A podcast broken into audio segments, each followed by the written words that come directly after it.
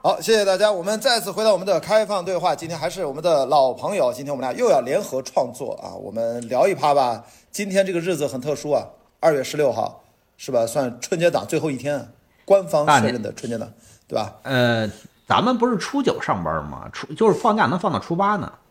哦哦，对，那春节档今年是特殊的，应该是八天。对，我忘了，我们比传统的多了一天啊。还是一看一看你就不上班，你知道吗？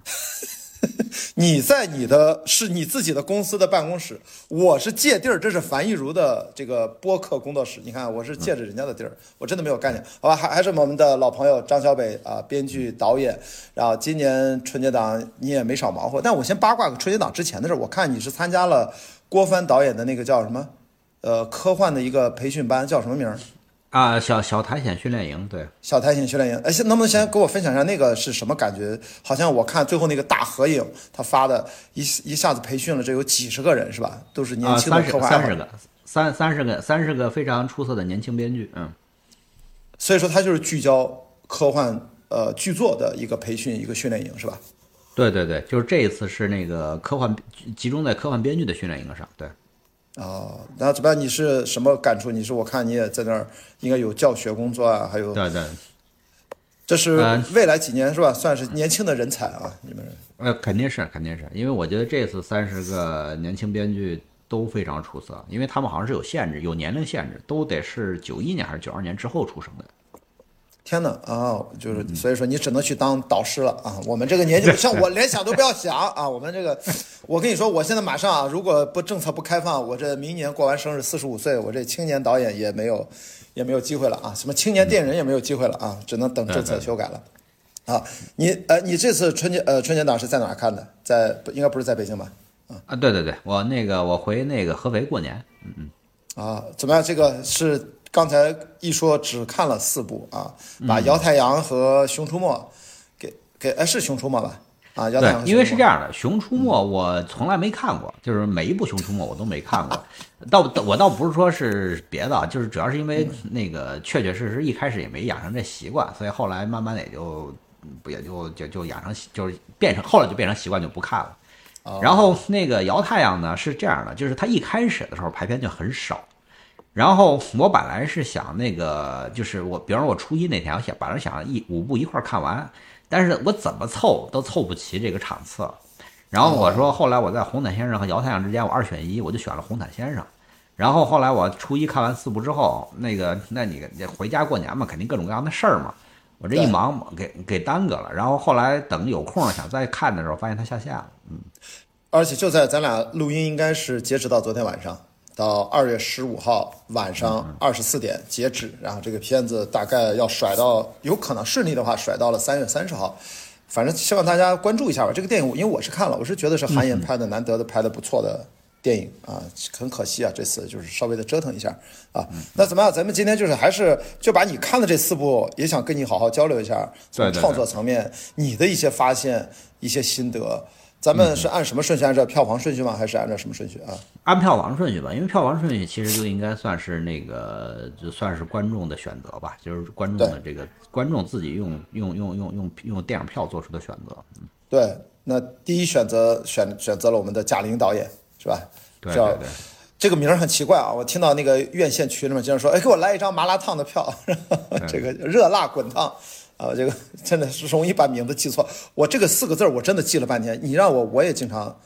一开始我没反应过这个名字“热辣滚烫”。这个这个片名你是怎么理解？其实我不是那么理解这个片名啊，“热浪滚烫的心”还是“热浪滚烫”啊？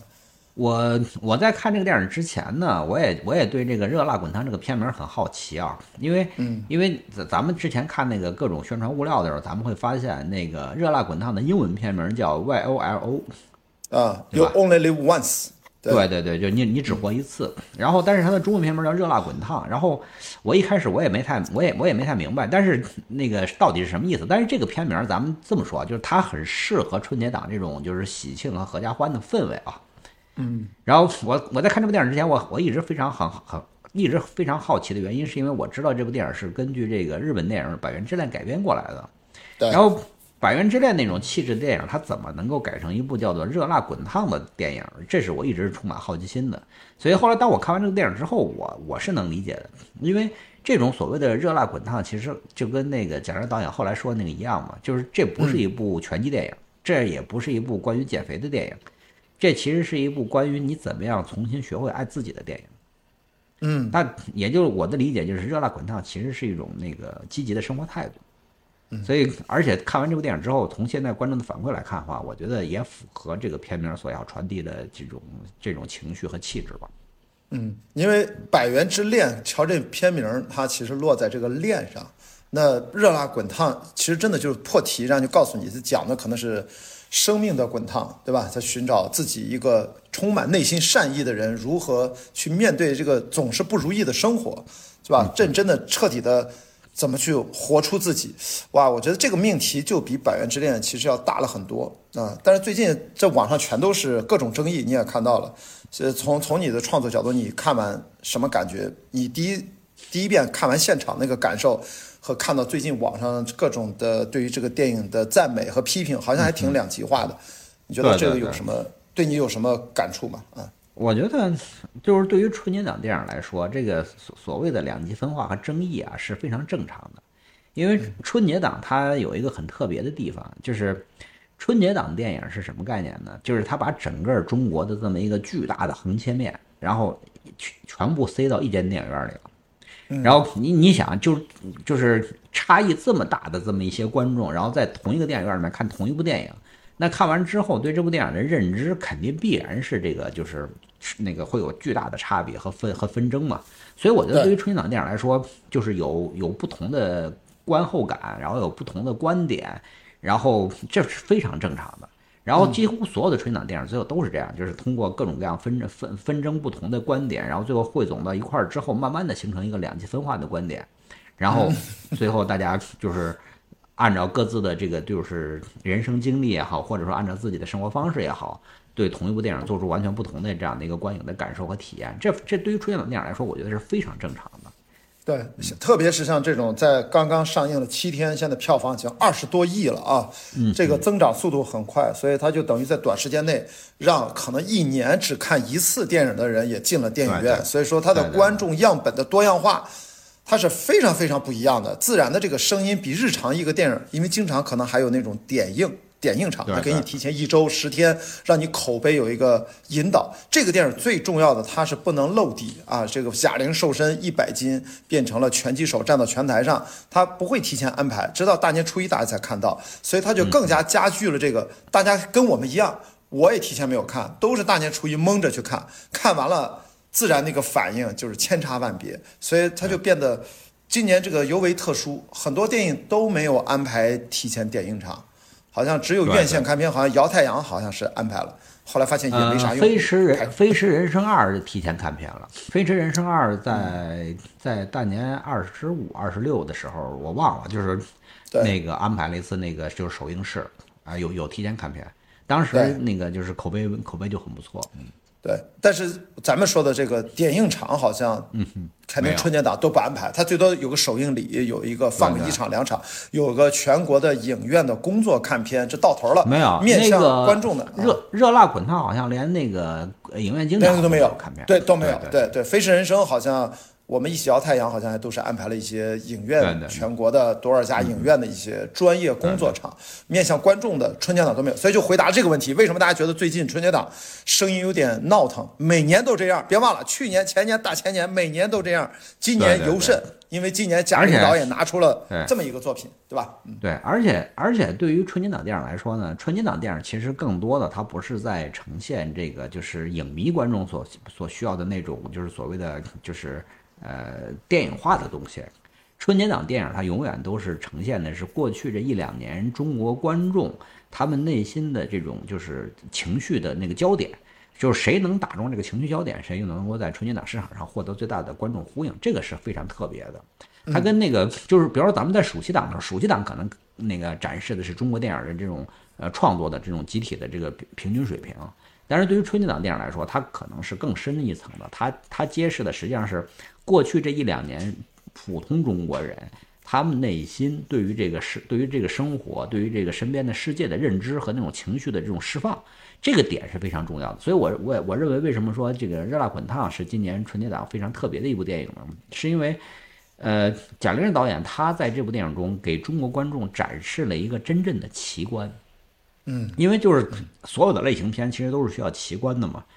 就是像《飞驰人生》，它是那种赛车奇观，对吧？然后，但是《热辣滚烫》呢，它展现的奇观不仅仅只是说杜乐莹这个角色，然后她就是瘦身一百斤，然后从一个呃废柴女青年，然后变身成了一个就是拳台上的女拳手，并不是这个。它展示的这个奇观是什么呢？它是告诉我们所有的过在过去这一一两年，内心非常疲惫的普通的中国观众。告诉他们说啊，如果说只要你爱自己，只要你不放弃对生活的热爱，只要你不放弃对自己的热爱，你就仍然还有可能在生活中找到属于自己的那个人生和那条道路。所以我觉得可能是这一点，然后打中了非常多的观众的内心。因为就是如果如果仅仅只是靠这个演员那个减减重一百斤这样的一个噱头，是不足以唤起这么大的这个情感共鸣的。而且还有一点很特别的是什么呢？就是。呃，贾玲导演很特别啊，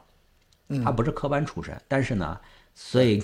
如果我们真的是就是严格的说用视听语言或者导演技巧来看那个《热辣滚烫》的话，它前一小时其实还是有不少问题的。但是这个事儿咱俩私下聊过，但是贾玲导演他不是，他是就是他是来做表达的，他他非常清晰的知道自己要表达什么，然后呢，他不管不顾的非常真诚的去做了表达。那么对于咱们大多数的中国观众来说，能够看到这种非常真诚的掏心掏肺的表达，对于绝大部分中国观众来说，他是都能够接受的，也必须敞开心扉接受，对吧？因为他们需要的其实是那种情感的共鸣和呼应，然后他们能够在电过年的时候，他们能够在电影院里面看到说有人在银幕上替我们把过去这一两年内心的积郁的那些情感，然后做了一个完美的释放，然后他就是。不管现实是什么样子，但是他起码能够让我们在电影院的那两个小时里面相信，就是我们身为普通人，仍然有机会去创造属于自己的平凡的奇迹。我觉得这点非常重要。因为你说的贾玲导演他的不以技法取胜，我觉得这是他好像真的特别独特的一点，他追寻自己内心的真实感受。他会非常直接的把它呈现在荧幕上给大家看，从片头这么多烟火气的这种生活场景，到他作为一个 他扮演的一个角色，但不是他本人，他可能或许结合一些自己的生活体验，就是内心怀着善良，但为什么总是被人这样的一个不善待？那这些不善待方方面面。可能他是前一个小时，我同意我看的时候，记不记得我看的时候，咱们还有发微信，我说哟，这个电影我怎么没太看明白，这是在干嘛？我都产生过疑惑，直到看到他准确说应该是一小时二十多分钟以后，他开始那个春夏秋冬啊，跟那个蒙太奇展开，我就感觉到。所有前面的这些铺垫，它并不以技法取胜，它就是让你看到某种生活的真相。这样的被漠视的普通善良的人，其实在我们生活当中很多。那他如何去求生求存？然后在后面就你说那个奇观，我就是我们超出我们传统的专业人士的视觉奇观的奇观，我对吧？我们这么说，这个奇观是打引号的，这个奇观是打引号啊，对，它不是那种简单的、不是传统的噱头的东西。就是呃，我觉得就是刚才你提到，为什么说大家在电影院里面看到那个杜乐莹开始训练，就是伴随着那个洛奇洛洛奇的全洛奇的那首音乐一起，然后就是大家，然后春夏秋冬，然后杜乐莹开始呢他自己的这个就是脱胎换骨的新生之路。为什么看为什么看到那儿的时候，所有的观众都会很燃呢？是因为就像你说的，通过前面一个多小时的这种就是平凡生活的这种铺垫。然后，当观众的情绪到那儿之后，然后我们我们终于就是看到了一个就是所谓的叫做情绪释放的这么一个一个一个端口。然后与此同时，我们亲眼目睹了一个真实的奇迹在自己的眼前发生。因为对，如果那个场景，比如说是用特效化妆或者是用电脑 CG 技术完成的，它带给观众的那种震撼都是不可能做到现在这个程程度的。就是这个，就是我们经常说的，就是这个叫电影时刻。在那个时刻的时候，贾玲和杜乐莹，就是贾玲这个演员和杜乐莹这个角色是人戏合一的，二者不分的。然后我们身为观众呢，我们非常震惊的看，能够看感受到一点是什么呢？就是这个奇迹是真的，真的有人做到了。他不，他他已经超越了电影，他已经超越了电影，然后进入到真实生活了。这个一点是我认为是贾玲作为一个演员和导演非常独特的一个品一个一个品一个一个一个算是一个特点吧，一个或者说一个超能力一个天赋，他真的能够把电影那里银幕里面营造的那个电影世界和现实世界就是打通，这一点是这一点实际上是个非常难得的这个天赋啊。对，因为我们并不是说贾玲导演她的前一个小时可能存在一些技术上的可能不完美，好像这是什么问题？其实千万不用担心，因为她自己会不断的学习和变化。看她第三部、第四部、第五部拍下去，她一定在视听各方面她会变得更加娴熟。我只是说贾玲她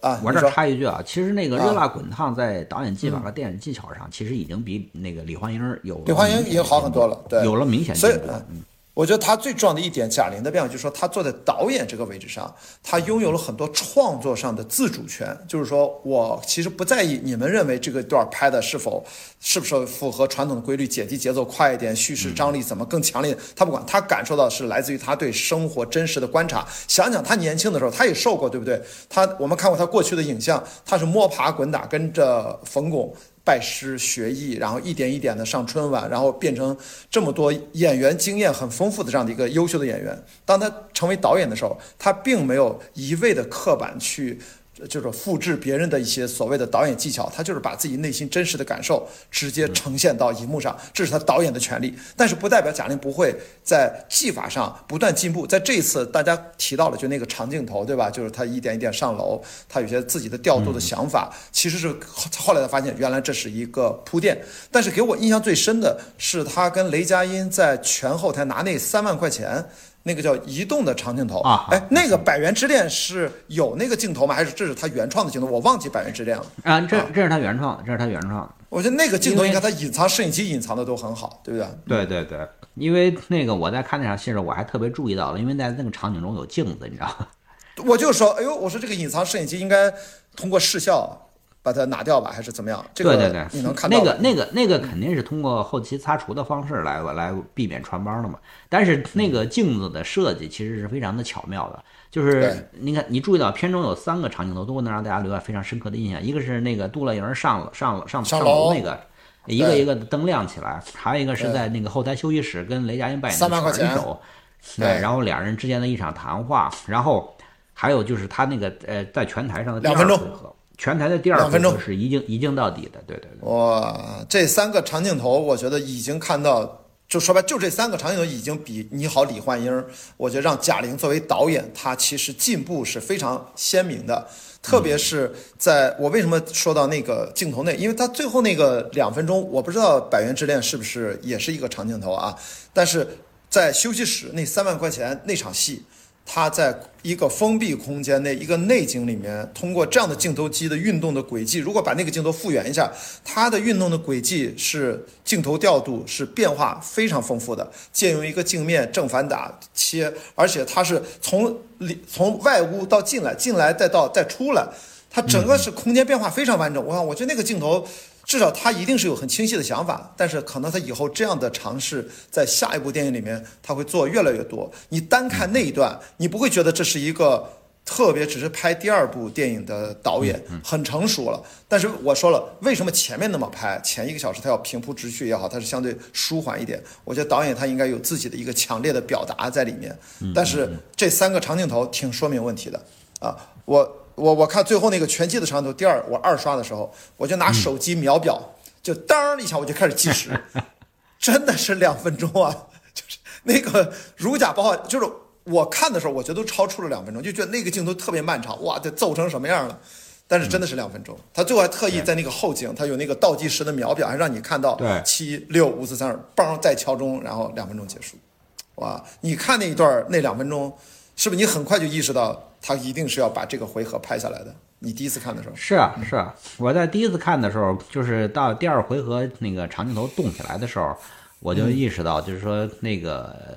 就是贾玲作为导演，她在这场戏的她的这个诉求是非常明确的，是什么呢？她要呈现一个真实感，她要让观众看到杜乐莹这个角色是怎么样通过这样的一个嗯，用爱和恨同时并行的这么一个情感驱动，去完成这个脱胎换骨，然后重新化身为一个新生的这么一个过程。就是第二回合的这个长镜头是非常重要的，因为这个长镜头完了以后。后面有一个他被打倒在地，然后再加上前面闪回的这么一场戏，对，那么也那也就意味着第二第二回合的这个长镜头其实是帮助观众在积积攒情绪，然后这样的话才能够在第三回合他被打倒在地之后，然后那个闪回才能够完成这样的一个情绪的这个这个这个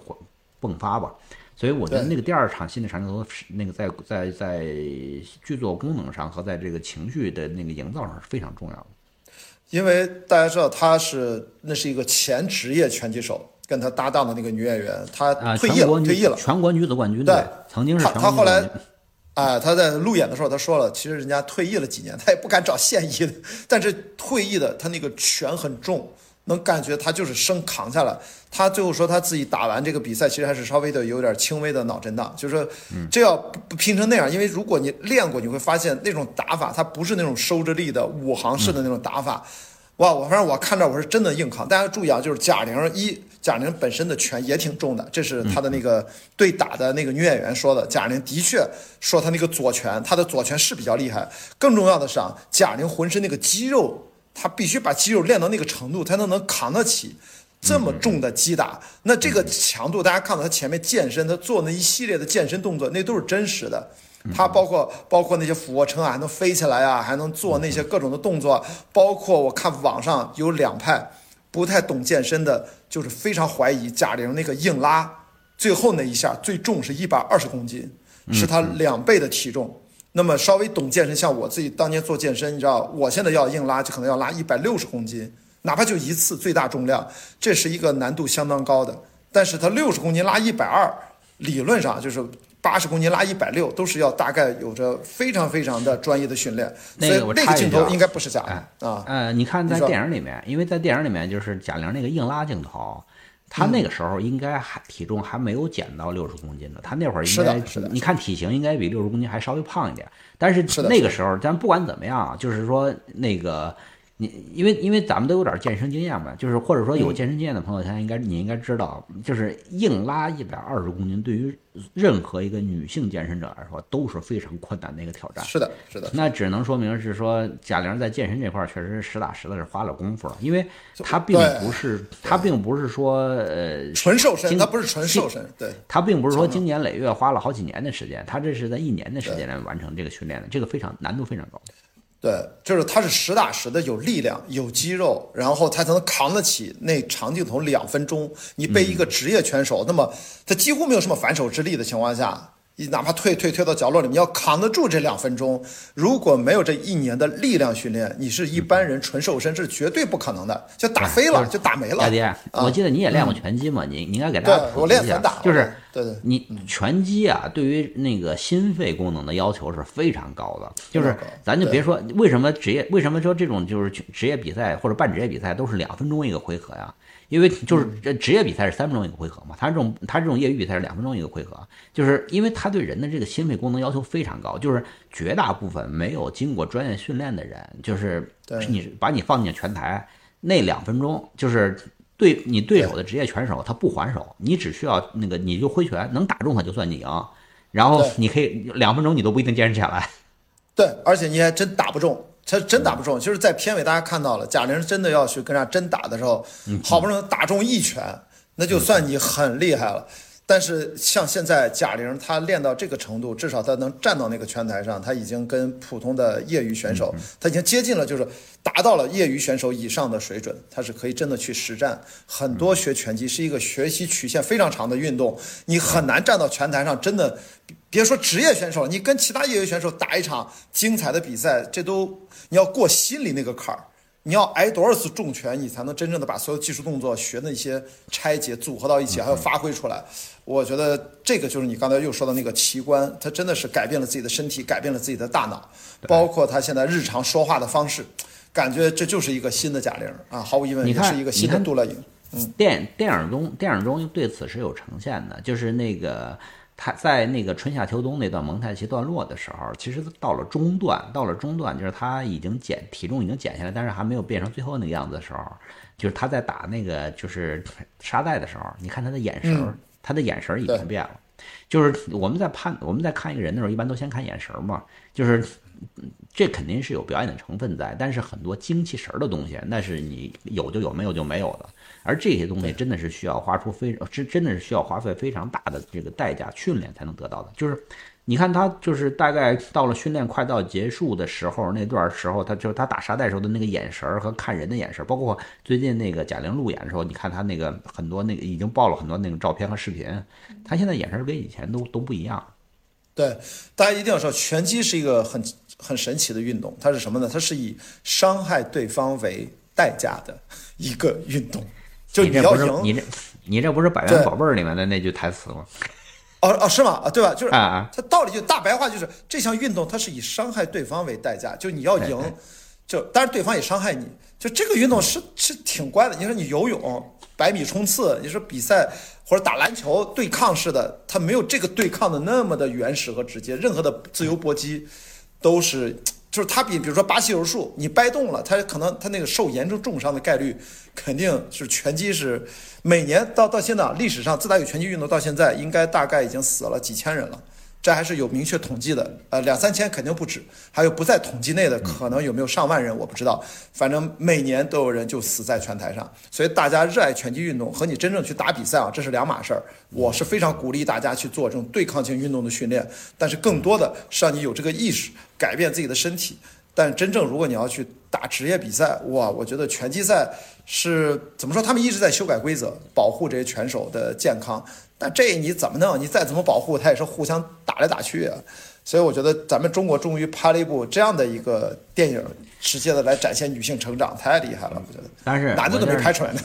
我我这儿再给你往回拉一拉啊，就是啊我再强调一遍，就是《热辣滚烫》并不是一部拳击电影，就是我们在我们作为普通观众在看这部电影的时候，不用把那个焦点太多的放在关于拳击比赛上，它更多的其实还是在讲述一个普通的中国人，一个普通的中国女性。然后她怎么样去，就是说从她的日常生活之中，然后就是说从那个日常生活的泥潭之中挣扎向上，然后最后找回自己，然后重新学会爱自己这件事儿。我觉得这个是这个电影所要讲述的。它它它不是一部拳击电影，因为它要是一部拳击电影的话，可能在第十分钟的时候，拳击元素就已经进来了，就不就就就就就。不不会说花一个多小时的时间去讲述一个普通的那个中国女性，她在日常生活中将会面临到哪些困境和困扰，对吧？其实这个我印象当中啊，我肯定想的不是那些，比如说搏击电影啊、专业的那种体育运动题材，我想的是那个。记不记得，在我咱们都特别年轻的时候，应该是在 VCD 上先看的北野武导演的《坏孩子的天空》。嗯嗯，我觉得其实让我想到了。哇，那个《坏孩子的天空》那个原声音乐永远在我嘴边啊，永远唱起来。就是他也是小混混，他本来是他妈小黑帮、小马仔，然后也是突然受到了刺激，两个兄弟俩就各自分道扬镳。有一个哥们儿就去练拳击，最后变成了拳击手。我觉得他在里面，你也不能说《坏孩子的天空》是个拳击电影吧，他还挺不一样，就是个青春片。我觉得《热辣滚烫》其实大家理解就是拳击，其实就是他自我蜕变、自我成长当中的，他就是想赢一次。你觉得你是怎么理解他想赢一次？好像对杜乐莹来说，他理解的要赢一次，就是他想干一件他自己为自己感到骄傲的事儿，并不是说他真的要赢得那个比赛，对吧？对这个还是挺挺明确的，嗯。对，因为因为我觉得，就是如果你认真的练习过一项那个就是直接身体对抗的竞技体育的话，你就会发现啊，就是业余选手和职业选手之间的这个差距会大到那个我们无法想象的地步。对对对对，也就是说，那个也就是说，精神原子弹在这个竞技体育是这个这个范畴里面是不起作用的。那不是说不是说我有一种特别超强的欲望，说我想赢一次我，然后我刻苦训练我就能赢的，这很多事儿是先天就决定了啊。所以我觉得对于对于那个《热辣滚烫》这部电影来说呢，他一直用的 slogan 就是说，我想赢一次是什么呢？他要赢的是生活，要赢的是自己，而不是比赛。因为就是这个，我们自己日常生活中也经常聊到这个问题嘛，就是你面对一项不可能的挑战的时候，如果你倾尽全力了，那么这件事本身，就可以了它就就是就就是就是你要做到的事情，就是也就换句话说，你选择的方向是对的，那么最后的结果怎么样，那交给交给上天。但是如果你真的尽力了，不留遗憾了，那这件事儿本身对你来说是不留就没没有没有就他就算是赢了。是的，我我印象特别深，我以前拍雅迪跑世界，我在那个巨人之旅的赛道上，到两百公里那个大站，那个地方经常很多人就在那儿，因为你迟到了，你就被关门了，然后你的手环就要被剪掉。我也曾经二零一四年，我就是在九十九公里就被剪掉了，所以当我到后来再去，我记得一六一八年我再去，我在那个地方经常会看到迟到了的那些已经赶不及的那些人，他就被剪掉手环之后，那些老大爷都是大叔啊，女性也有，就是他们那个眼神之复杂，就那一刻我也觉得特别电影感，就是他内心为了这个比赛准备了那么久，三百三十公里的越野跑的赛道，他已经跑完了前二百公里，可能后面的一百多公里，其实你闯过那一关，后面的一百三十公里，其实你只要身体没有突然坏掉，你慢跑大概率都能完赛，那是最难的一个坎儿。所以我在那儿经过好几次，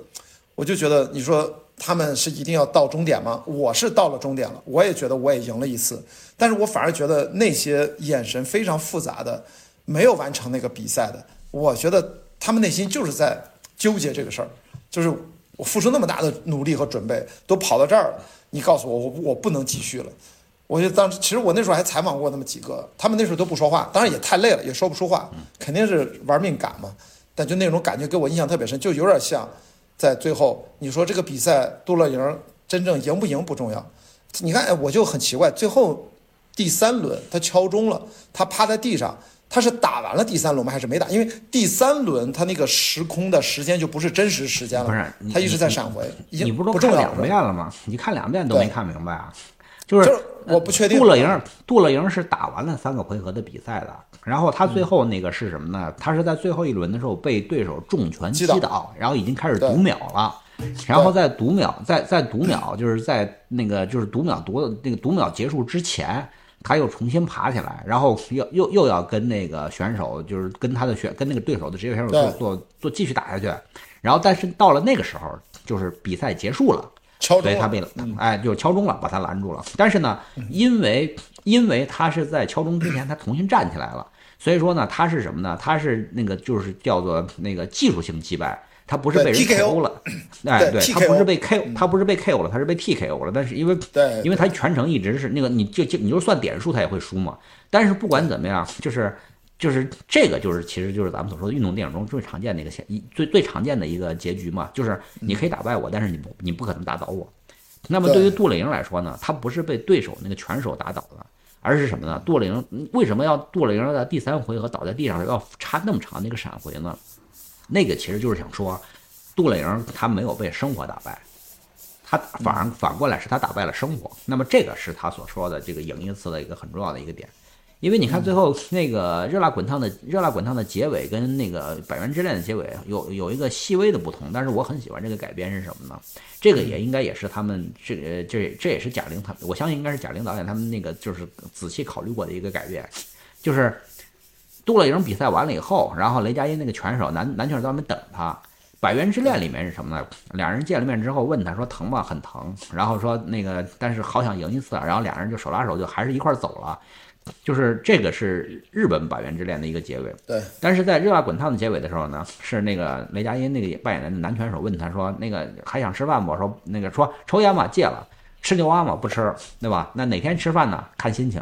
然后杜乐莹一个人穿着运动服在夜色中奔跑远去，我觉得这个是很大的一个不同。而这个结局其实就决定了是什么呢？它虽然热辣滚烫是翻拍自《百元之恋》。但是因为这个结局，因为前面的很多的这个细节的设计，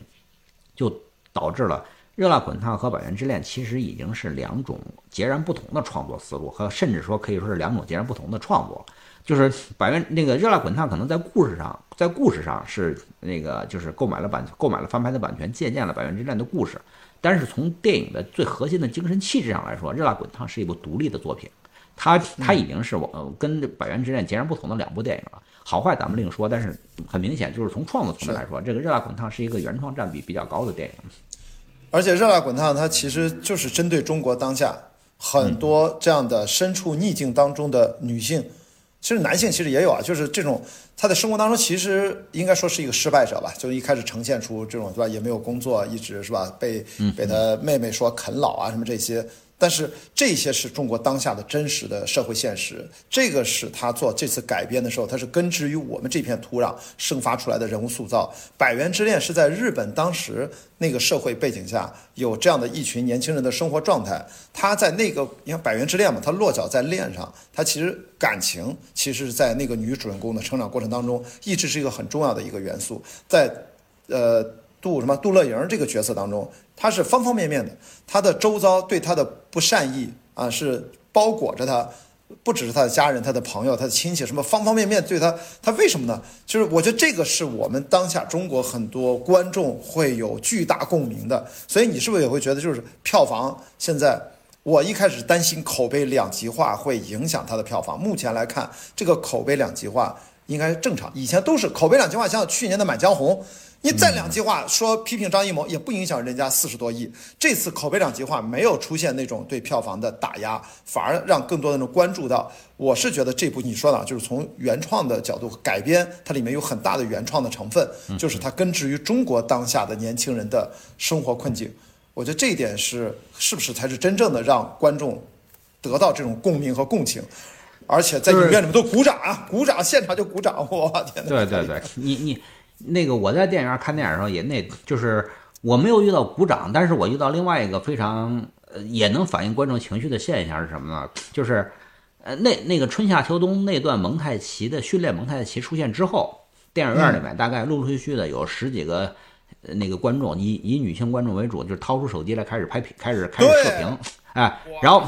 对。然后呢，拍完之后，因为我前排就有两个小姑娘嘛，她们拍完之后马上就发朋友圈，然后 OK 没问题，就是咱们不，咱们不是说在说射频的事儿，咱们是说观众对这个情节他们已经开始产生呼应感了。然后就是当贾玲第一次那个以拳手身份出场那个场那个那个镜头，因为之前有已经有泄露照了嘛，就是知名度可能比较高。电影院里面白花花的一片手机都举起来在拍屏幕，然后就是就是对于这些观众来说，咱们不说，咱们一先不说那个拍射频的事儿啊，就是对于这些观众来说，这个就是他们对这个场景所做出的呼应，就是他们一定是认为这个场景打中了他们，然后他们需要用这个用这种屏射频的行为来证明说我在场，然后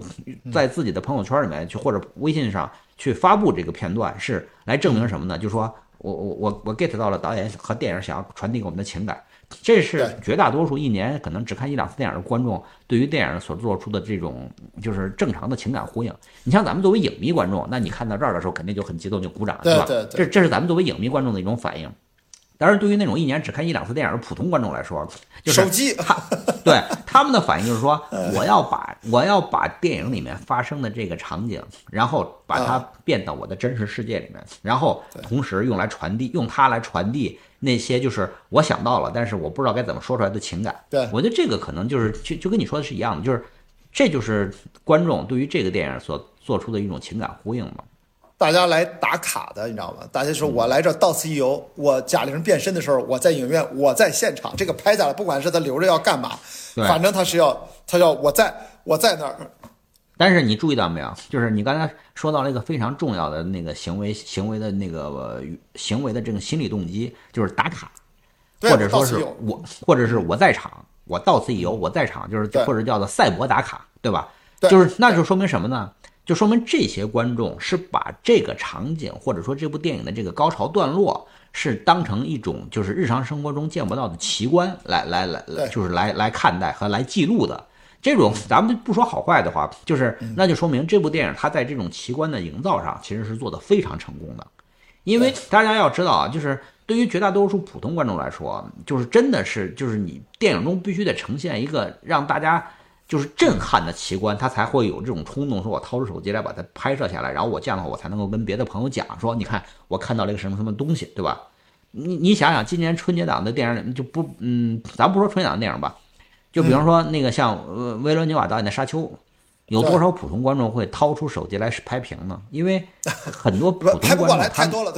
不是很多普通观众对于很多普通观众对于那种《沙丘》那种电影里面呈现出来的是那种奇观。奇观感是共鸣不足的，而只有像春节档电影，要像《热辣滚烫》这样的电影，才能够对普通观众产生那种奇观的奇观的共鸣感，这点是非常重要的。对，因为我看很重要的一点就是大家提醒友情善意提示啊，大家看到的拍的那个照片，贾玲自己说的啊，她是拍那个镜头专门要脱水了八斤，所以才能够把肌肉线条能凸显出来。我们经常说，你健身的人。你的那个八块腹肌都是瘦出来的，其实你的腹肌一直在，但是你练得再强大，它那个皮脂很厚，所以它要脱水。这个一定要有健康的营养的营养师和专业的健身教练关照着你，因为脱水这个事儿其实还挺危险的啊。所以说他马上第二天又补回来五斤啊，千万不要乱模仿，模仿不是这样啊。你你，我觉得对于绝大部分、绝大多数普通观众来说啊，你不用担心他们那个，就是不用担心他们会脱水的问题。就跟我那天跟朋友开玩笑嘛，因为我有朋友也是开健身房的，也是开拳馆的。我跟他们开玩笑，我说你们这些健身房老板和拳馆老板都应该挂一张贾玲的照片在墙上，每天发自内心的对他表示感谢。为什么呢？过完年之后一定会有很多人过来给你办卡的。然后我我反我转过头来，我又跟那些朋友们劝他，我说你们如果要去办卡的话，一定不要冲动，先先买次卡，先买十次卡体验一下。为啥呢？你能因为健身实际上是一种生活方式，最最难的是你能不能坚持下去。就是你千万别一冲动买买个年卡，然后那个去个一两次之后就不去了。这个，这这这个这这个事儿我太太咱们见太多了，所以我觉得你你根本不用担心说那个普通的那个观众看完电影之后一时冲动还跑去脱水，不可能，百分之九十九的人都练不到需要那个就是脱水的程度。因为这个，在刚才讲，因为它是电影的拍摄，拍摄还是需要一些特殊的条件，为了达到一些视觉效果。它其实不是说他日常生活里面，你让贾玲现在一上台把衣服一脱，是不是就那样？其实不见得，他是为了达到那个拍摄效果。因为他自己说了，第二天他正常喝水，他又回来了五斤，所以这个体重，因为他们经常拳击选手在上台之前不要测体重嘛，为了达达达到要减重要减重要达到那个标准。因为如果你们竞技水平差不多，体重轻的，最后他评判的时候判罚的时候有优势。你看，这是一系列专业的要求。嗯，我们按照贾玲的当时拍上的实际体重来算的话，如果他真的减到五十六公斤的话，他应该是赢量级。但是就是赢赢量级的话，就是因为拳击比赛是这样的，拳击比赛啊，真的就是你身高和体重差一点儿，那个优势就真的是盖盖不住。所以为什么大家就是说搏运搏击运动员在比赛之前就是对减重这个事儿要求这么严呢？就是真的是一一每一公斤的这个肌肉，它都是那个有优势的。但是就跟我我明白你在说，我明白你刚才为什么要提醒大家，是因为专业运动员的赛前减重、脱水减重是一件非常专业的事情，也是一件非常危险的事儿。就是对，嗯。不光是痛苦的事儿，就是我相信你一定听说过有专业运动员就是赛前脱水减重的时候那个出那个结果出事儿的事儿，你你一定你一定听说过对吧？都有。光我就我光我就听说过两起这种，就是说因为那个赛前减重脱水导致意外死亡的这种事情，就是这个实际上是非常危险的。但是如果没有专业如果没有专业教练那个在旁边指导，千万不要这么做，普通人千万不要这么做。所以说到后来。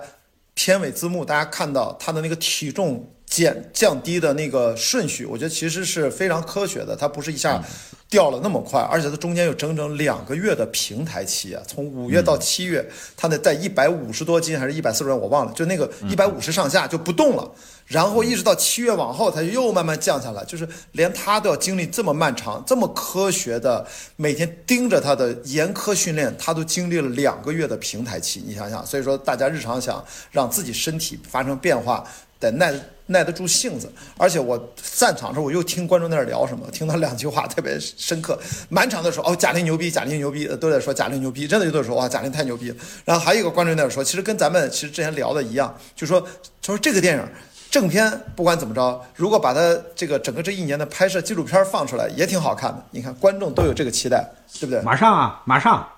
有那个二二十二号，二十二十二号那个这个热辣滚烫的幕后幕后纪录片叫做《我只活一次》，二十二号就上了。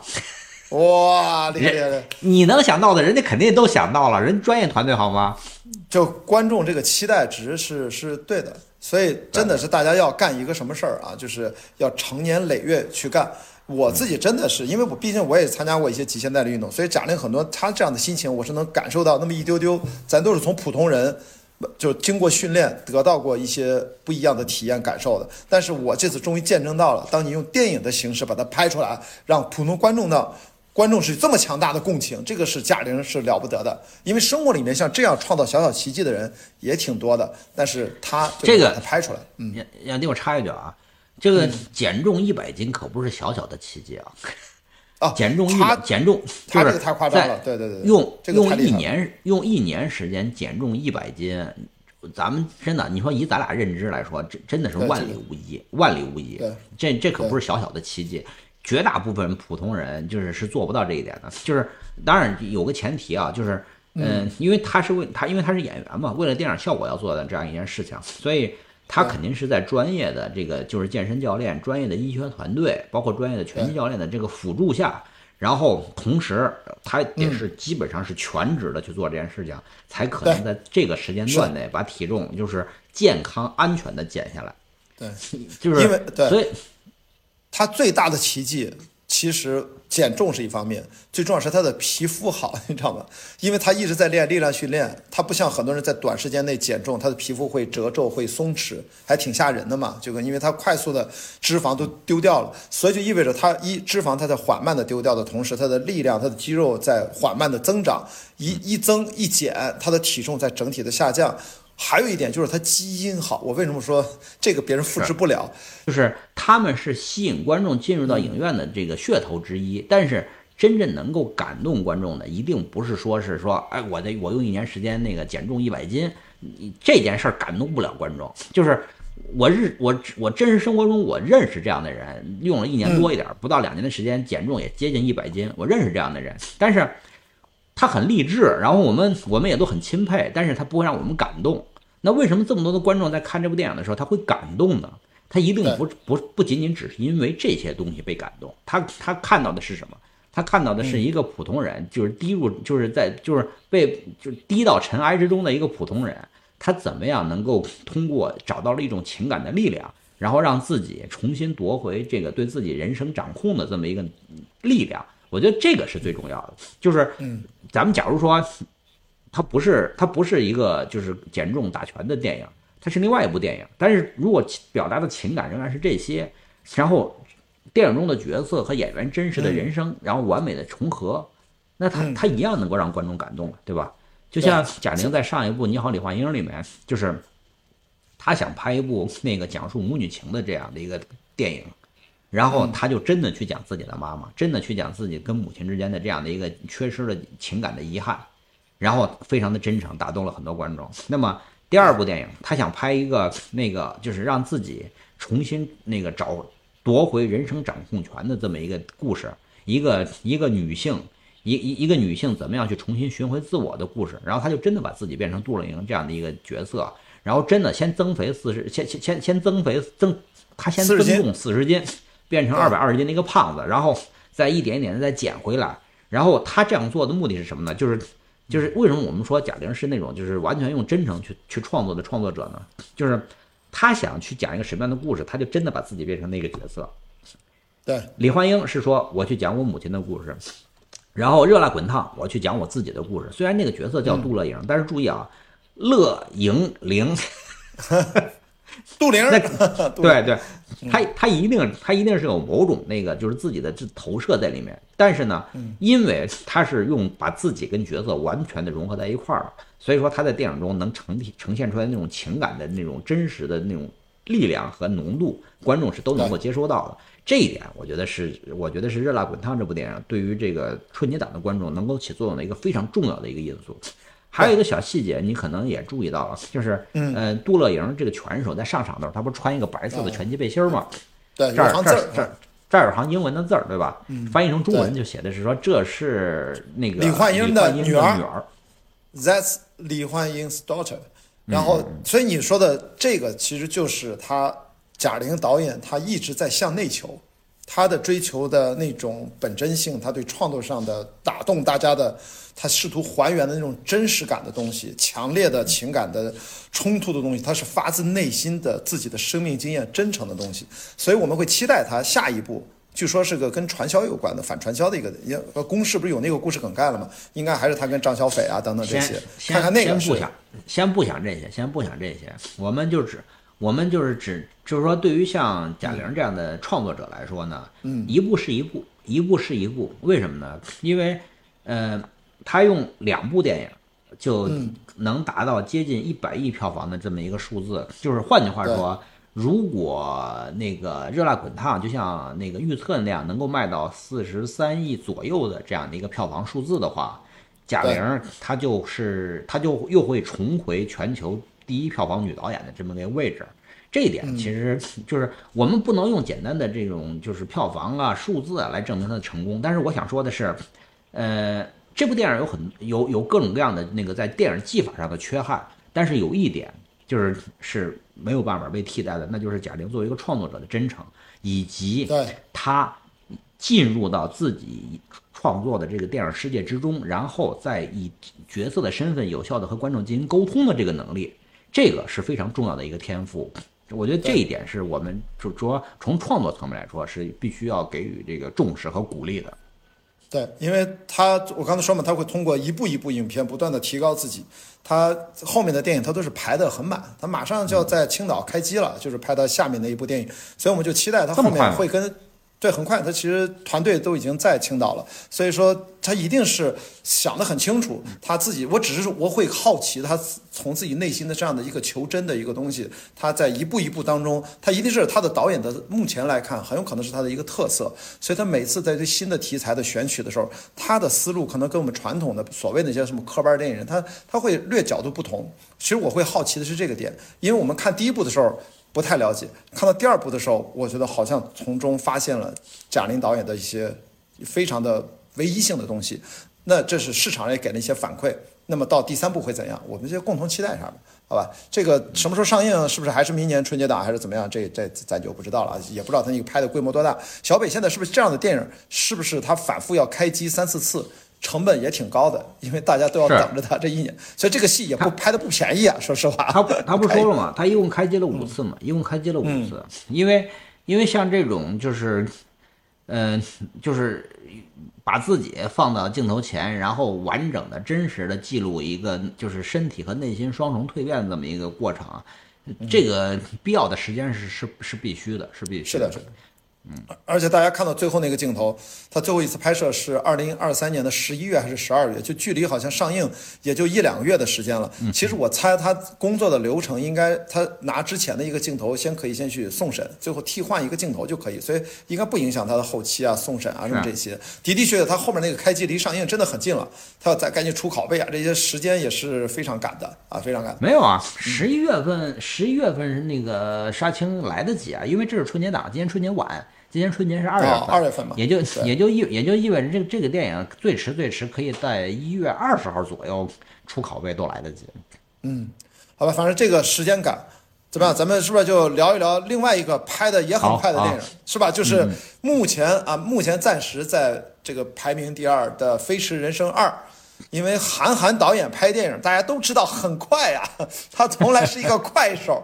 那这个快，我觉得跟一般的人快不太一样。能不能从这个点，子就直接接过来这个话题？就是韩寒导演拍戏，特别是拍赛车的戏，他也不会拍的特别慢。但他出片儿这个品质，不管是从制作上，还是这次从创作上，我觉得他没有掉链子呀。它不是那种说特别糊弄的快，而是它现在我觉得真正的是让电影的工业化的标准，我我目前中国电影发展到这个水准了，可以支持它非常快的，不管是多机拍摄，还是边拍边剪，还是它整个后期全部都前置化，导致大家看现在这个《飞驰人生二》，我反正我是觉得比一提高了很多，在制作上，在创作上，它也不是个拖泥带水的电影，它的拍摄完成度也非常非常高，效率也蛮高的。你看完这个片儿怎么样？第一感觉？还挺过瘾的吧？作为一个 男性观众看这种片儿挺嗨的，我觉得。对他，他就是一个那个特别标准的、纯粹的这个类型化、类型化电影。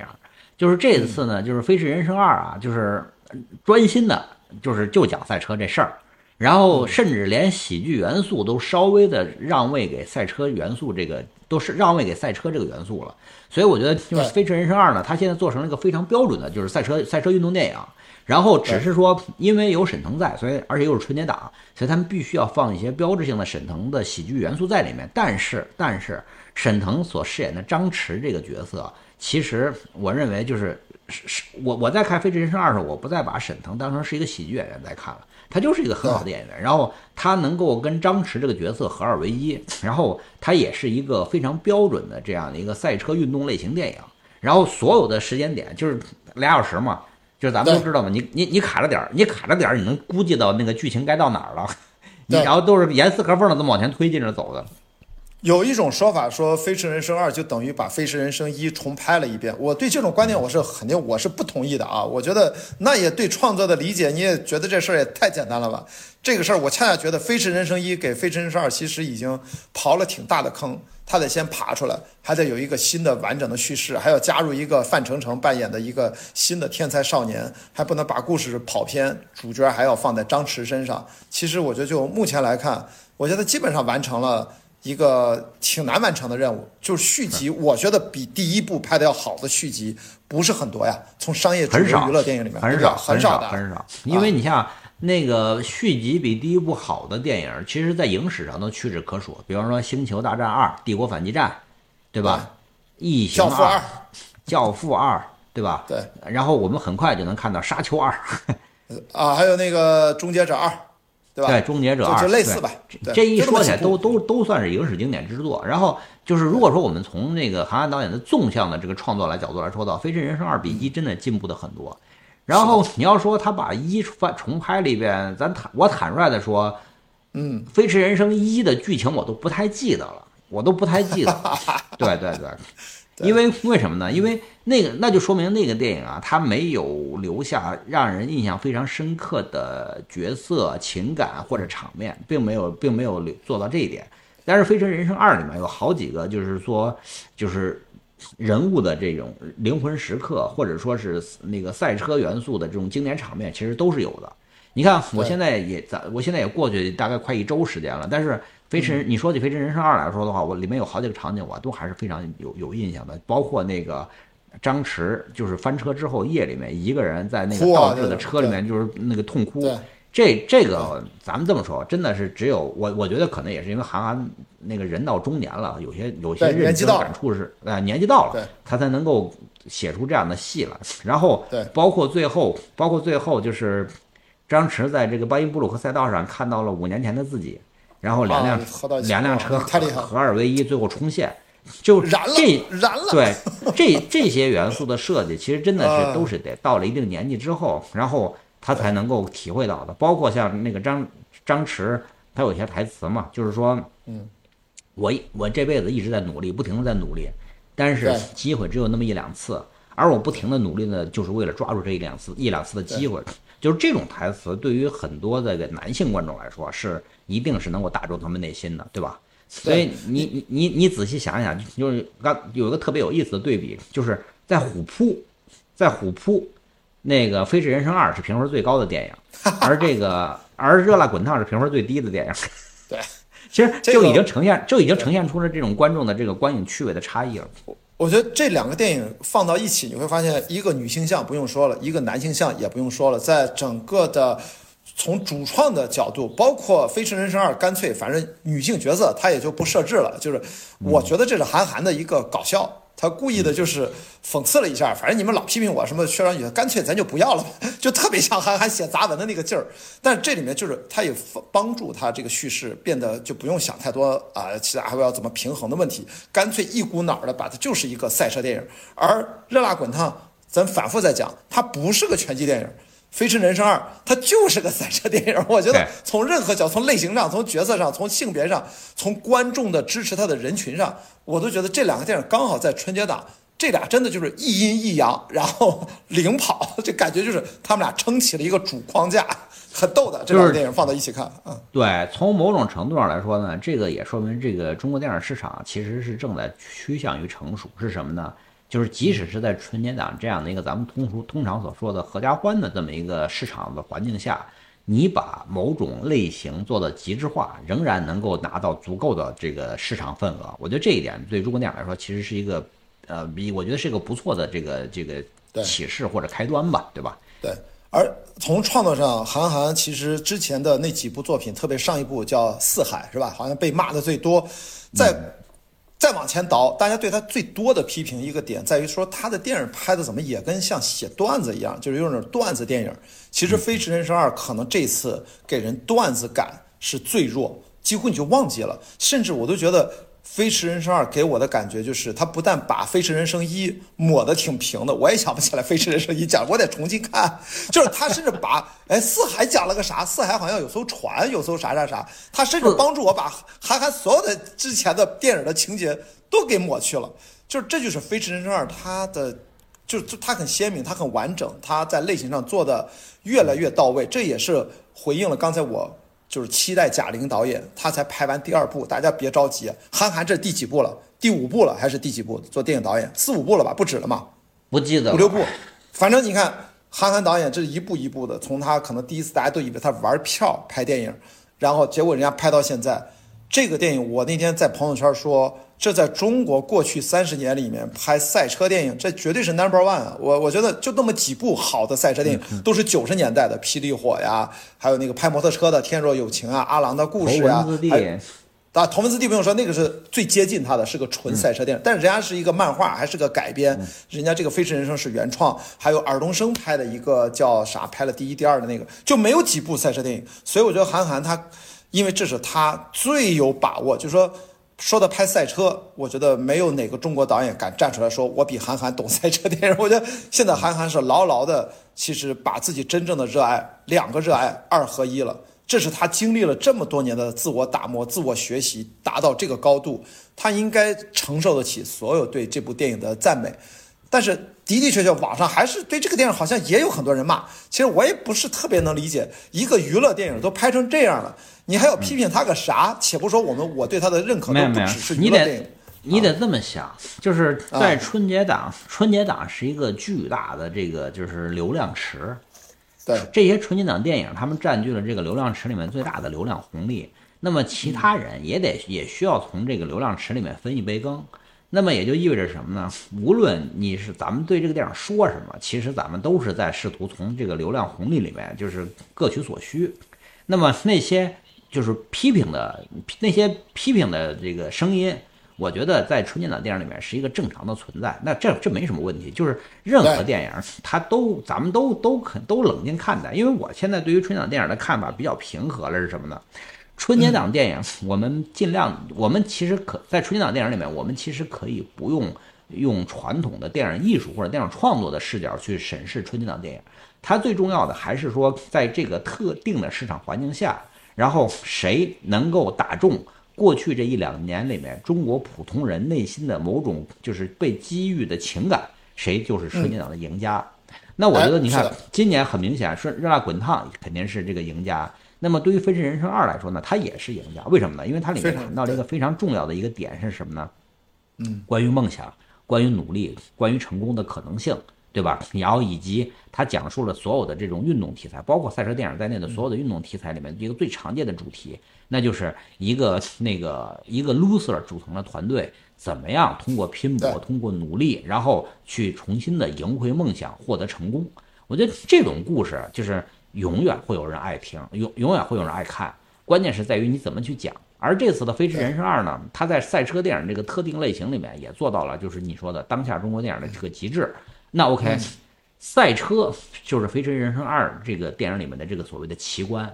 然后同时它里面又有很好的跟当下观众的这种情感的呼应点，然后那整个类型化做的做的又又，咱不说不说有多好，但是肯定是没有纰漏的，然后整个的电影制作也是没有问题的，工业化水准的制作。对，那 OK，那这样的电影在纯节档市场上获得这样的一个市场成绩，我觉得是一个正常的现象，正常的现象。至于说那个，至于说有有有有有有表扬的，有批评的，这对于所有的春节档电影来说，它也是一个正常现象。为什么呢？最怕的是说春节档电影最怕的是都没有人提你，对不对？春节档春节档里面还有部电影叫什么《喜迎财神猫》，你听说过吗？我这我我看到了，没人看啊。那不是有两个动画片甩在最后面，就是他们非要去上映，这个几乎就都没人看吧？就是也没人讨论。我的意思是说，也没人讨论。对于春节档电影来说，八戒还有个猪八戒，对对对，还有个猪八戒。对对，就是对于春节档电影来说，就是不管是这个批评也好，赞美也好，就是声量是最重要的，对吧？嗯，就是如果连骂都没有人骂你，那你那那个那这个就很可怕了。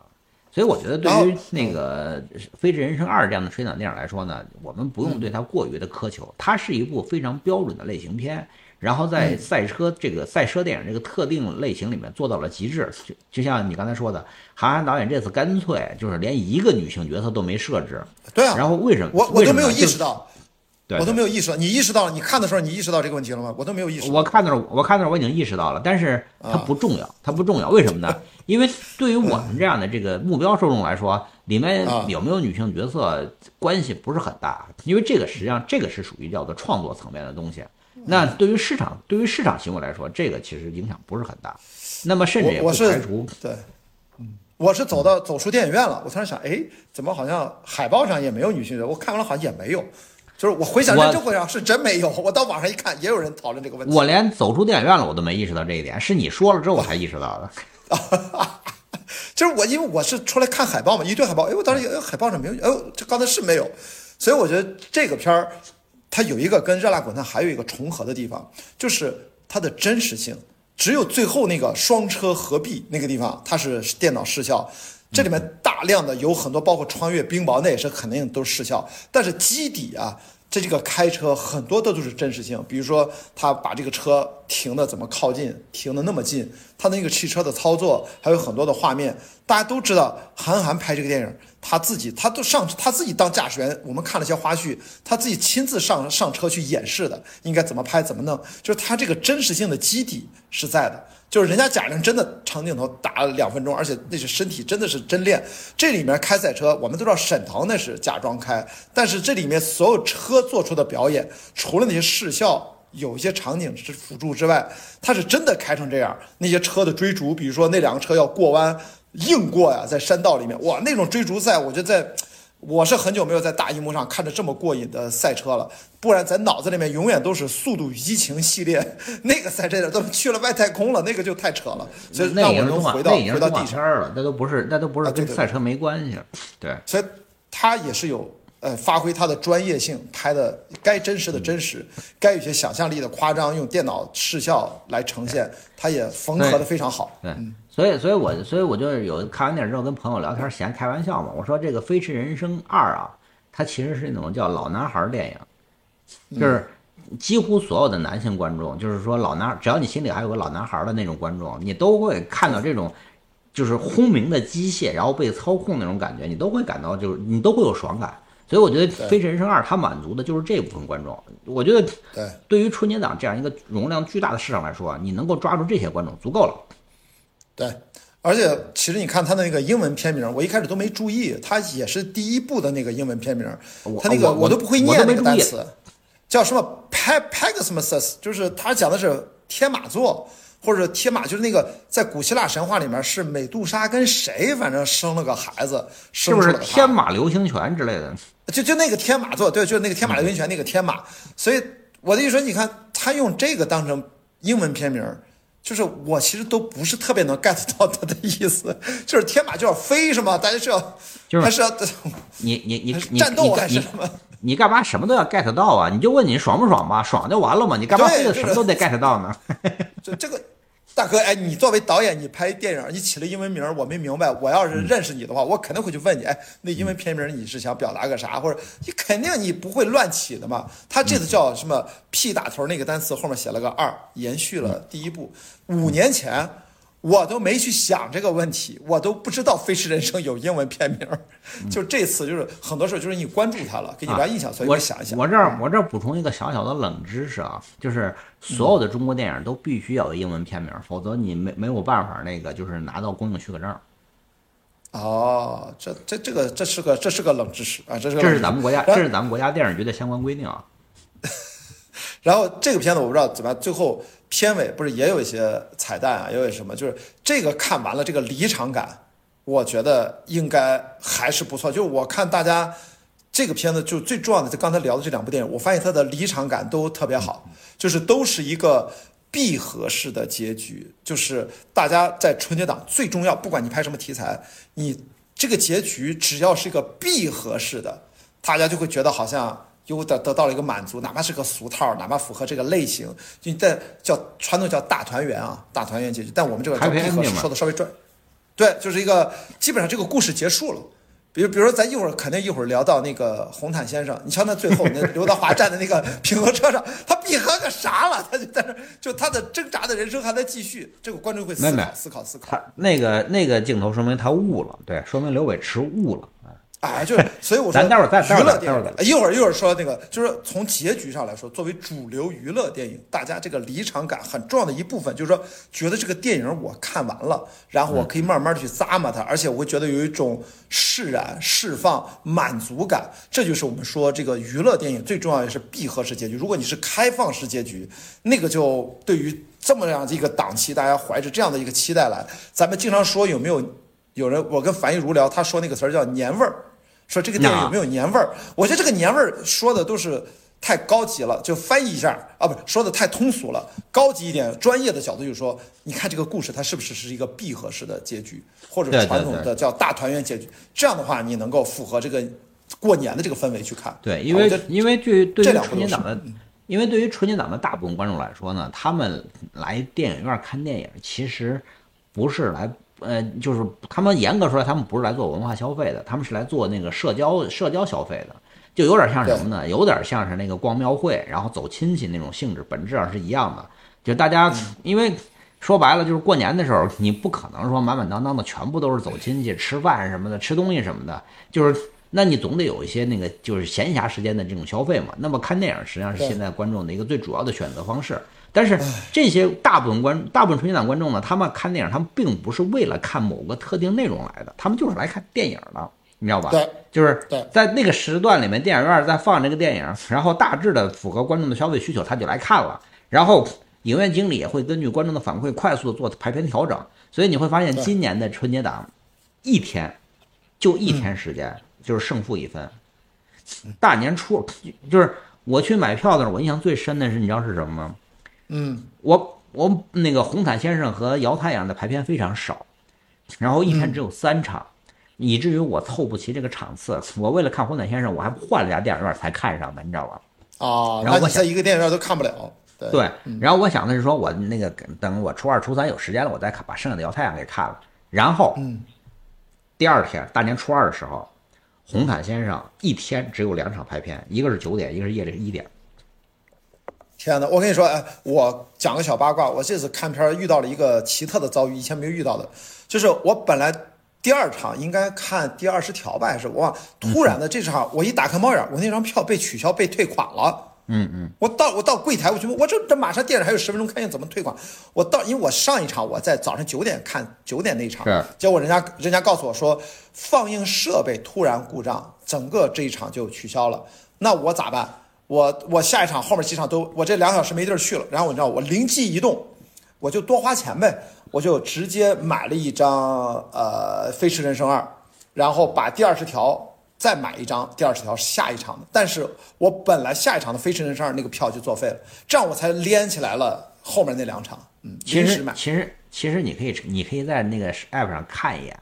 就是你那个厅啊，他不是说放映事故吗？你看看那个厅，你看看那个厅后面一小时内有没有放其他片子，你就知道了。但因为因为它上座率都很高，我怀疑它应该就是真的放映事故，因为它没没必要这么调，因为它上座率都不差。从卖票的角度，是是，大年初一全都是满的。然后我更逗的一件事儿什么呢？更逗一件事儿就我买这个《飞驰人生二》，我说我买张票，我一看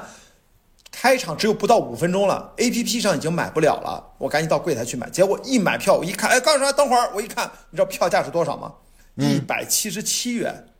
一百七十七元，我的天哪，这只有我看《阿凡达二》的时候，那 IMAX 版本是一百九十九还多少？然后我就问他这怎么回事？哦，他说这样，我们的会员打四折，你得先注册我们的会员。我说那我得注册会员，等会儿怎么注册？我说都开映了，我说你们这个太不合理了。后来那个售票员都觉得不好意思，说我这样吧，直接给您按七十一出行吗？就是他直接给我打了个四折。我说其实就是这个，我觉得可以嘛，这个 A P P 上买六七十一样嘛。我说你就直接给我出吧，他就直接给我出了一张。所以这里面啊，就是体现出这个叫这个万象城这家影院为了推自己的会员，它可以把市场门市价拉到无限高。你什么时候见过普通一个白天的电影卖一百七十七的？所以你看，这就是一个我以前没有遇到的，因为都是线上买票，所以影院现在啊，就是有自己的这个小招数啊。我因为遇到一个厅被取消了，我才会遇到柜台买票这个事儿。我多少年不在柜台买票了？这个你应该也是这么多年肯定没有在柜台买票嘛？对，好吧，我觉得你你应说的变还可以，应应变的还可以。嗯，你说的票价呢，我就简单说一下啊，就是。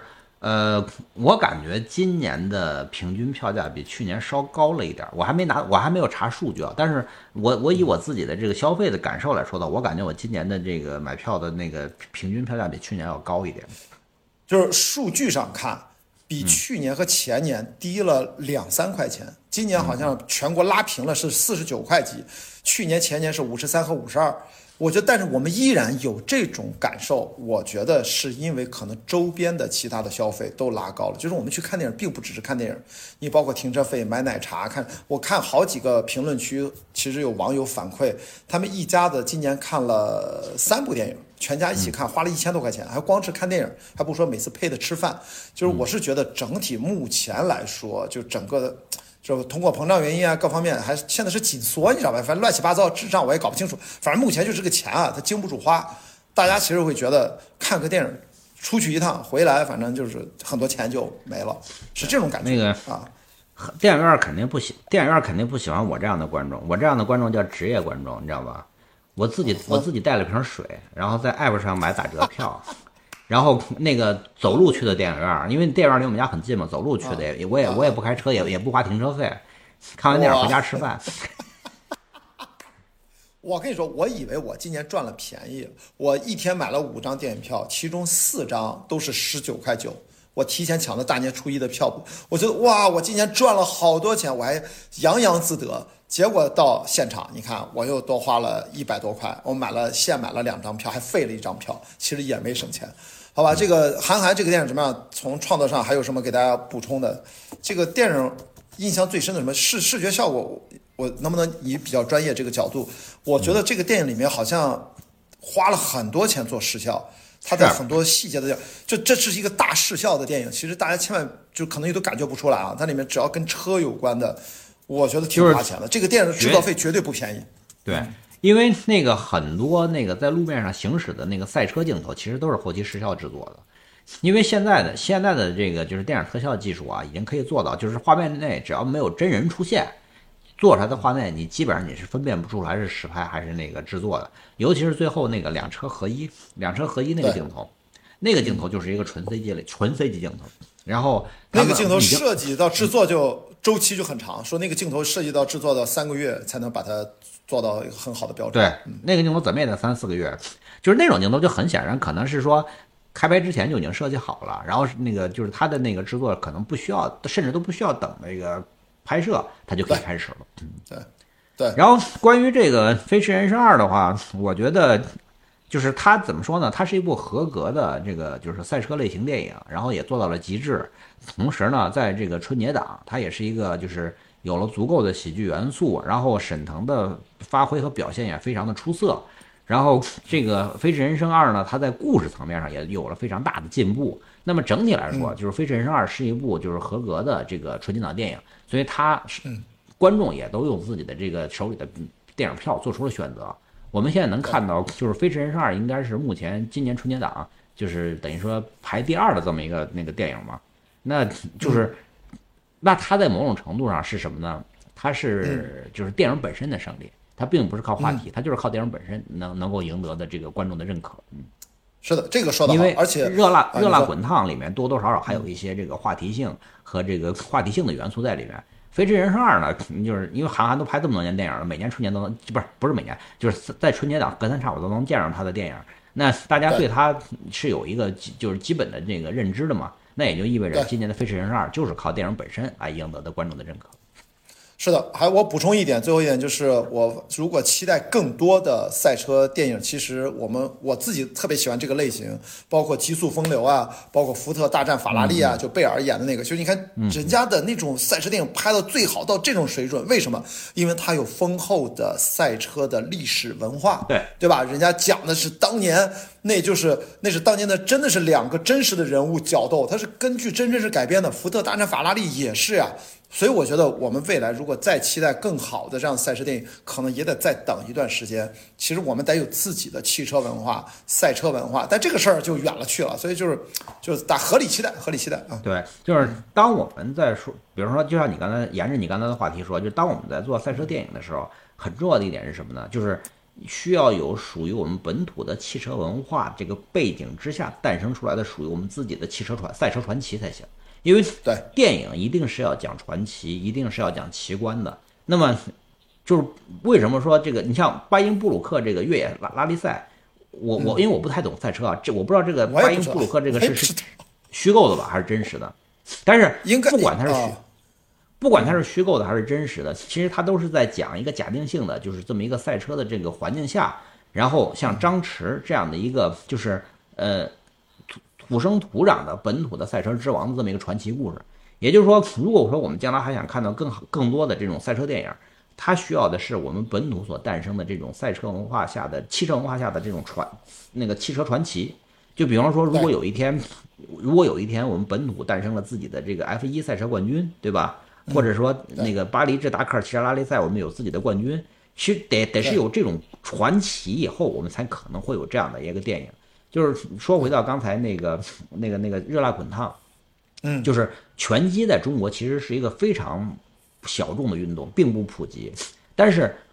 所以说 那个热辣滚烫，就是贾玲她一开始也没有把热辣滚烫当成是一部拳击电影来拍。但是为什么中国观众对于这个，就是尤其是春节档的观众，对于这个热辣滚烫的接受度还可以呢？是因为我个人认为，是因为中国在这种相关的女子搏、女子竞技搏击运动项目上有了我们自己的世界冠军，有了张伟丽。那么大家对于这个就是女性在不管是在拳击台上也好，还是在八角笼上也好，她的这种这个就是这种形象和认知已经建立起一个基本认知了，而且大家也渴望看到就是。因为大家已经知道真实生活中有这样的传奇了，那么他们也渴望在荧幕上能够看到相对应的传奇。所以我觉得就是，呃，说回来了，就是中国赛车电影如果将来还想再有新的这个就是优秀作品出现的话，我觉得可能真的得是需要有依托于我们中国本土的汽车文化下诞生的本土的传奇人物对和传奇故事，才可能看到下一步。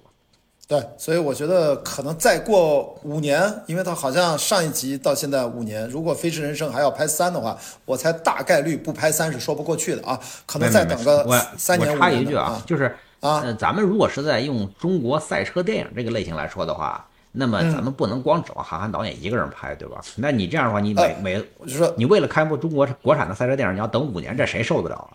我我们希望对于韩寒自己来说，他我觉得他大概等个三年五年，因为我估计他会先拍别的，他不会那么连着拍第三部。但是我觉得他肯定会拍三的。别人怎么拍赛车电影儿，我我这我脑子都没概念。所以这个你看这个类型在中国还是还是是吧，很很很萌芽的阶段吧，我只能觉得，甚至在中国都都谈不上是个类型，就挺难的，你知道吧？在在香港其实都没有啊，香港当年九十年代那么发达的时候，也就那么几亚部嘛。我刚才说不是，咱们咱们甚至放到整个亚洲电影的范畴来说的话，啊赛车电影其实都都不太算是一个类型，因为能举出来的例子太少了。因为是对对当咱们在说是一个某个电影是某某个类型电影的时候，也就意味着你起码一年你能在电影院看见一两次，它能它才能叫类型嘛，对不对对对，所以说这个还是好莱坞强势输出啊，但至少我们现在有一部能打的也不容易了，好吧？那这就期待上，谁知道什么时候拍三，还是他下一步拍啥？我们都期待上。韩寒导演已经通过这一部发生了，我觉得明显一些质的一些变化，就是大家不会只是说他什么段子什么这些，他还是类型电影的驾轻就熟，我觉得他升级了，我觉得全面升级了。然后说到这儿咱们怎么样啊？你说多插一啊句啊，就是你会注意到没有？就是，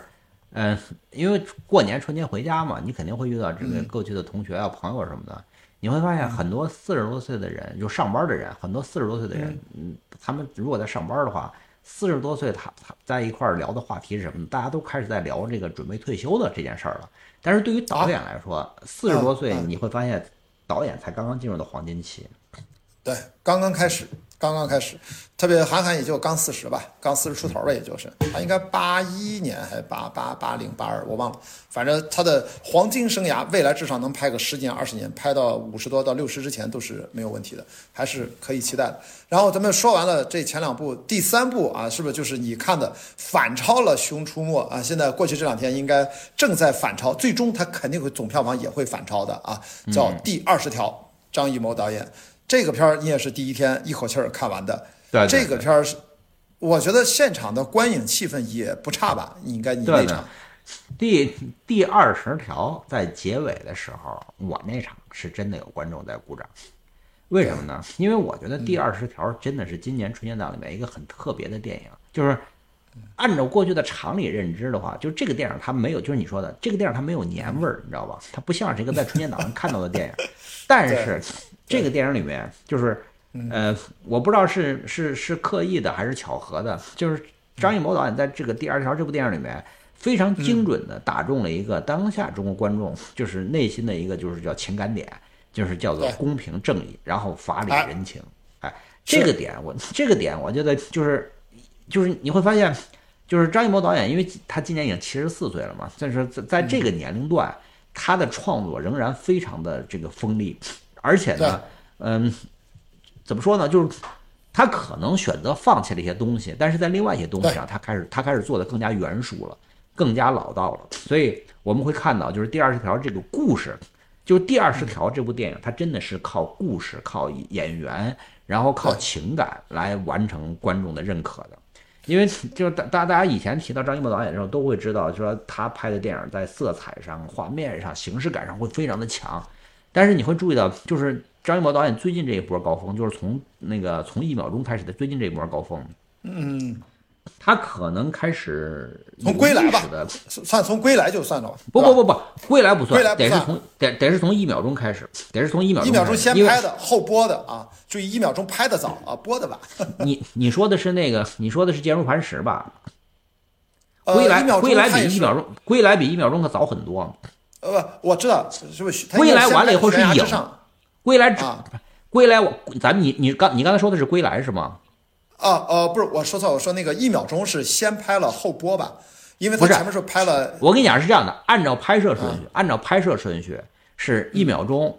坚如磐石，悬崖之上，然后狙击手，啊，狙击手，满江红，然后是这个第二十条。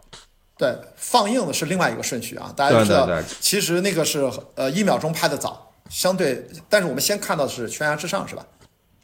我们先看的一秒钟，然后看到的是悬崖之上，然后是狙击手，狙击手，然后啊，然后是满江红，满江红完了以后才是那个坚如磐石，然后最后是第二十条。啊，明白了。所以你说的就是要从一秒钟，这是一个创作高峰啊，影之后，对，就是对，这是张艺谋导演一个最近的一个新的创作高峰，你算算吧。呃，差不多四五年时间，六部电影，几乎是两年三部。给我的感觉就是，他在这个创作高峰里面，就是你刚才说的，就是他在完全的要打这个故事本身，用故事需要去赢得观众，然后他真的是很勇敢的放弃了很多东西，故事加一个元素。啊，比如说坚如磐石故事加什么霓虹的那种色彩，是吧？这呃不，其他的故事可能就是一个加三一律的，像狙击手这样的小空间，对吧？就是他每次你看《满江红》，它又是另外一种，其实也是一个叫一晚上的事儿，也是一个三一律的东西，它就是。主打这个故事打动你，我觉得他放弃的是那个。你要大家注意啊，就我们要聊第二十条，我们先聊一个大前提，这是最高检察院影视中心指导意见下的一个命题作文啊，这是一个主旋律电影。不是，你看你看电影时候，你看电影时候你会看到那个最高检最高检影视中心是这个片子第一出品方啊。啊，对呀，所以说在这种情况下，我那天开玩笑我说这个电影是。把咱们的传统的三性统一啊，把思想性放得很高，艺术性完全舍弃，但是它又保证了相当的娱乐性，等于把中没有啊，艺术性上我觉得，我我不认为，我不认为那个张艺谋导演是完全的舍弃了艺术性，我不是我不这么认为，我认为是啊，我认为是他在现在他自己的这个创作条件和环境下，他做了取舍。就哎是我的是的是的我们可能会觉得说，那个第二条，它在这个画面质感上，包括在镜头的调度切换上，看着很像电视剧，对吧？但是因为，但是我认为这个可能是他选取，这是这是张艺谋导演在这个创作上做的一个取取取舍。因为取舍取舍，对对，咱们简单的说，你说对于张艺谋导演来说，如果他要走形式感，他他是不会吗？还是说他是不能吗？他不是，他一定是主动的放弃了。为什么呢？因为可能比如说他要在一个相对比较紧张的周期里面，然后去做一个就是精准的表达。那么在这个在这个过程中，然后他而且他你会发现张艺谋导演最近这几部电影的这个题材，嗯，都是就是中国电影当下所能做到的最极致的、最尖锐的、最锋利的表达。是的，就是他不管你对他有推到最前面，对对，不管你对他有任何的不满，但我们可以坦率的说，没有其他导演能比他做的走得更更更远一步了，对吧？对他不只是走钢丝，我觉得对还不是那么明确。我觉得他是在做整体的平衡，然后做最勇敢的表达和输出。他舍弃的是什么呢？他舍弃的其实为什么他可以把这些场景拍得更加美学上，在镜头感上，在美术设计，在镜头语言上，在用光上更考究。他没有那么做，为什么？一方面客观情况，这是一个主旋律，它要保证思想性不犯错，同时娱乐性要给够。它只有很短的周期，制作规模也不是那么大，所以我们那天看他的工作照片，那天不是还聊了吗？现场那监视器，经常一场戏可能三台机位、四五六台机位。同时拍，所以我们看到最终的版本就是正反打、正反打、正反打，从头到尾。为什么？这个对现场的效率、不光和保证表演的流畅性，他肯定让这组演员来，你们给我来一条，不用改，再重新再给我来一遍。他不是，后期你听我说啊，是是这样的，嗯，我我认为就是现在张艺谋导演习习惯或者喜欢用那个多机位同时拍啊，他呢牺牲了光嘛，对，牺牲了所我。对他肯定是牺牲了光线和调度嘛，就是，但我认为他不是为了图快，我认为就是你刚才说到了一点，我认为他可能更多的是为了保证表演，不为了保表演证表演的连贯性，对。啊，是的，你想想，大家对比一下《繁花》，大家都知道王家卫就单机拍摄，所以你看他那连贯性，对吧？他就单机拍，为什么他很多戏他他素材不够，你知道吗？他的素材一个一个姿势拍了几十条，信息量非常低的，那是他要的美学风格。所以说我们聊美学的时候。把张艺谋想想王家卫，其实马上就明白我们在表达什么。然后还有一点就是回到前面说那个年味儿，你不觉得我看这个片儿基本上一半的场景，它满足了我春节联欢晚会里面语言类小语言类小品。就不给不给力，就大家看马丽吵架就看得很嗨。我在电影我是二刷过啊，每次我都发现，只要马丽跟雷佳音还有他那跟他哥吵架，现场观众笑的都不行不行。就说虽然大家知道那个东西对剧情的推进，它不是真正有效推进，他就感觉我给你展示一下吵架吵得多么好玩儿。我就觉得他就是某种程度满足了你在春晚在语言类节目今年都说拉垮，然后你到了影院里面发现。这玛丽拉着这大家，这玛丽这表演绝对是主导性的，就所有的节奏和表演的节点上都是在玛丽身上。另外这大家就另外很嗨，你知道吗？我我再补充一下，就是我觉得玛丽在第二十条里面的这个表演啊，她是按照一个正正剧演员在处理这个角色，她不是按照喜剧在处理，她只是说她她那个就是用这种方式把喜感带了进来。但是玛丽她一定是按照正剧的方式在处理这个角色，这是这是毫无疑问的。然后，然后我在看的时候，我能感觉到，就是马丽和雷佳音的很多对手戏应该是现挂的。应该是现挂，就是在现场，大家就是那个就是呃就是随机随现场发挥出来的，因为那种流畅感和那种就是说话不落地上那种那种那种那种有来有回的那种东西，那不是说靠台词能带出来的，那一定是现场经过排练，或者是不排除那种就是说不咱反正是多机拍摄也不排练了，直接来，然后一条一条再来一条，哎对对，然后最后从里面找到那个演员最好的状态，嗯。你你记得他跟他哥三个人在车里面那一段，对你揽过去了，他又揽过去，那一段简直特别点，就是你就是符合你说那个，我觉得那一段他没法照着剧本写成那样，演成那样，对那个画感、画感、画感、画，哇，我觉得那太搞笑了，我觉得就是在车包括就是包括那个马丽和雷佳音在家里面给他儿子疗伤那场戏，啊、那场戏一看搓秃噜皮的，一看对，一看也是现挂出来的。然后那个现挂是什么呢？就是因为它很精彩，所以说就是。就是我作为观众，我看那儿时候，我都会觉得稍稍有一点点多，但是那是我普通观众看那场戏的时候，他可能他觉得那场戏不够长，他想再看两人再这么再么再这么有来有回打打打几场，但是可能是为了保证整体的叙事节奏，所以到那还是还是就是给剪了。因为这就是我们现在从专业的电影评论的角度对这个电影最明显的批评之处，就是说张艺谋对自己的艺术性的这种视听语言各方面，他明显的放低了要求。但实际上，我真的觉得这个电影他既然选择了在春节档上映，其实他是非常明晰的吸取了两点经验，就是从去年的《满江红》，第一就是不管影评人怎么说。不重要，我是为人民群众最大基数服务的，我才放到这个档期。第二，就是我要把全年最热门的演员全给我容纳进来，不管你是演剧火、狂飙里面什么那些，全给我进来。因为在《满江红》里面，你看他选取那一堆演员。我觉得都是大家耳熟能详的热门演员，给人家堆到团团儿。这次没有沈腾，沈腾在韩寒那儿，对吧？叫不过来。这次他就是雷佳音加马丽，再加一团。你看那些包括呃三大队火的这些演员，包括还是就呃这个高叶在里面。高叶这个角色就略有点可惜哈，最后他前面这么努力，最后给弄到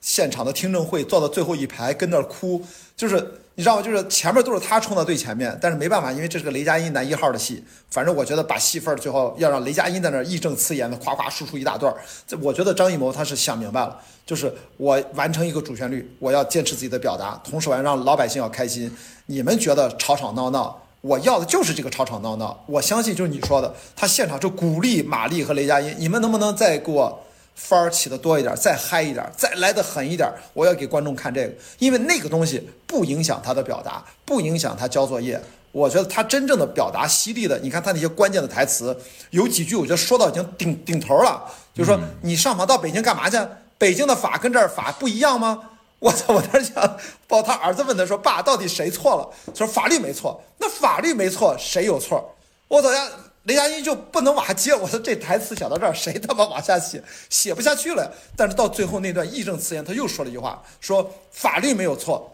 那谁错了？这时候他说了一句，说我不知道。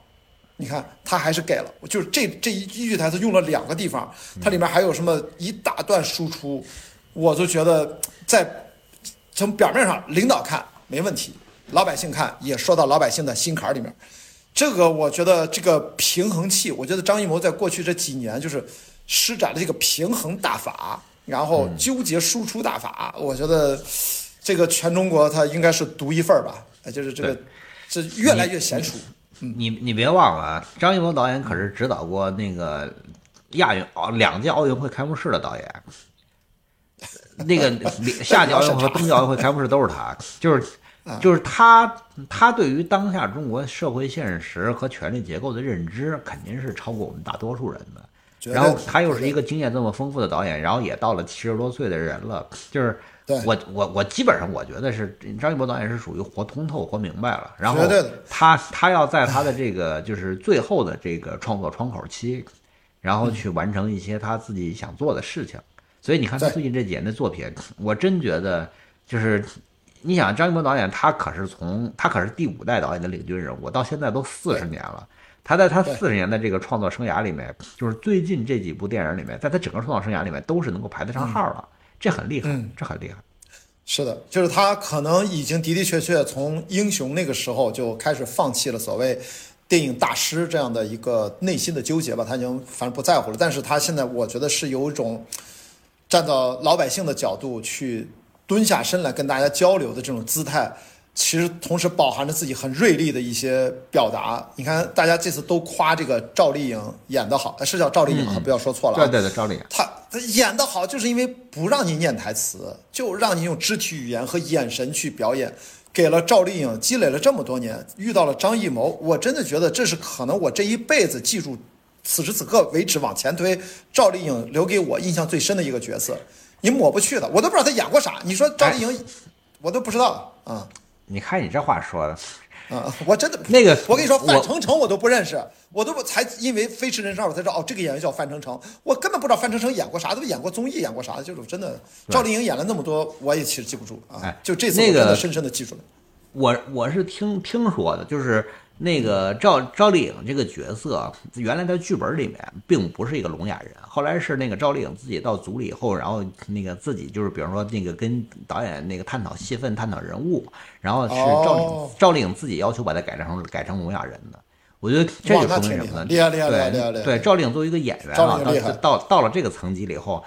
她开始这个悟悟了，开始悟不，了。我我我觉得如果是赵丽颖自己有这种意见，我觉得那绝对这个演员积累了这么多年。其实我记不住他觉得，因为我不看电视剧，我看的少嘛，那很正常。电影我也没记住啥，但这次我真的觉得他配合了张艺谋导演真正的深层次的表达。你想想，不管是你去上访也好，你底下这些普通的基层的老百姓，这些被恶霸，就是当然当然是村霸给霸凌或者这被被欺负的这种人，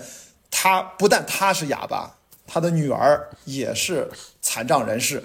那这个背后的寓意，就是说你喊再大嗓门儿，就让你能说话，你能说给谁听？就是我觉得他这种设置啊，就是其实跟呼应了整个主题的表达，而且也呼应了这个电影里面，我真觉得那句台词。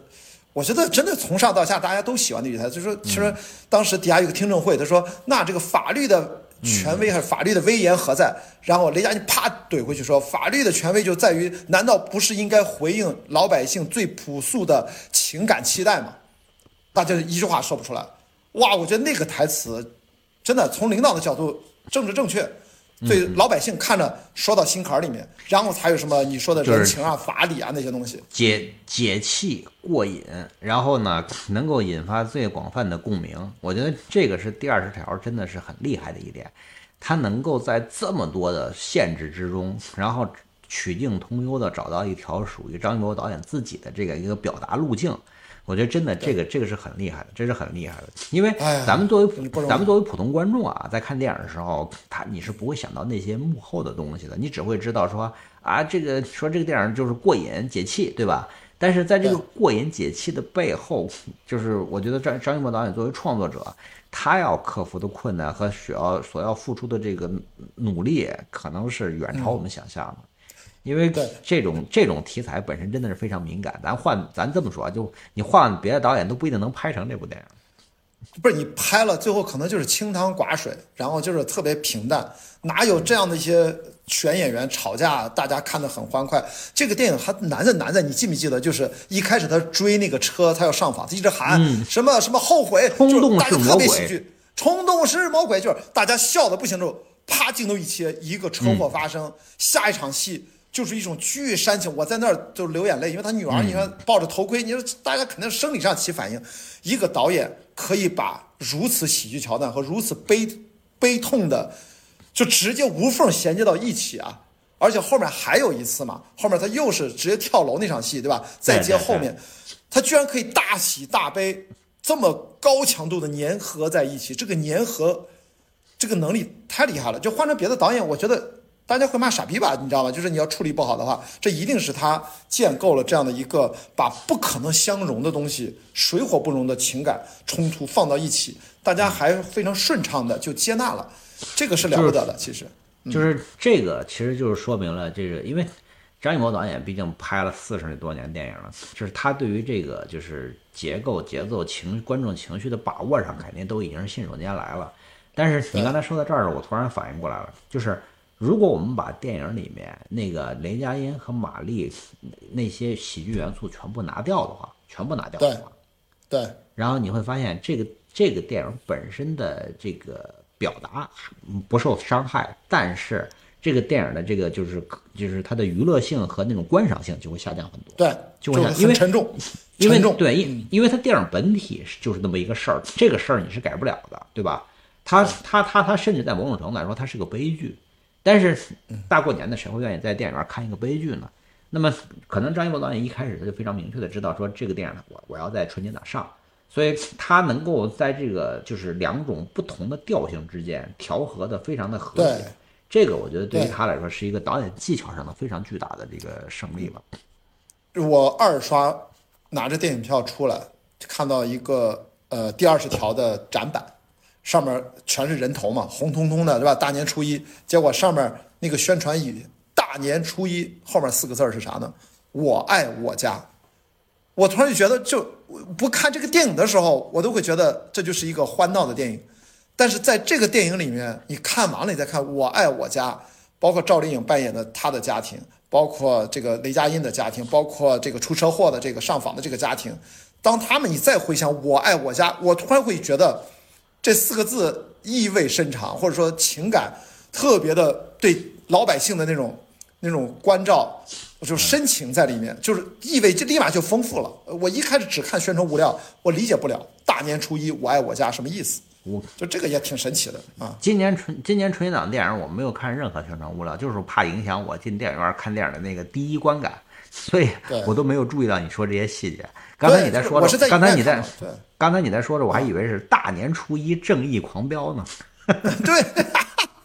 所以你看，就是。这就是人家他既让你看着红彤彤的，就是一个热闹的电影，同时我觉得他表达了他想表达的，就是我爱我家，我们也从关照每一个家庭，要为每一个受到不公正对待的家庭去为他们伸张正义，回应他们最朴素的情感期待开始。哇，我觉得这个还是真的很厉害。哎，我看到一个批评意见啊，我要跟你分享一下，这个是人家一个法学法学的人，他批评他其实主要追究了这个霸凌的那条故事线，因为他。把它忽略掉了，就众人就啊，电话调查清楚了，然后就平反了，就不拉不拉。他的意思就是说，作为一个检察官，你的儿子如果真的是见义勇为，其实包括更不用说后面被打了，按道理有一套法律程序，其实在这个电影里面都没有去正面的呈现。所以我觉得他是从专业角度批评了一下这个剧作，在那条故事线里面好像对法律的。不是那么熟悉，所以我觉得这个事儿，那就就故事片嘛，它就不能完全什么都按照那个来，就是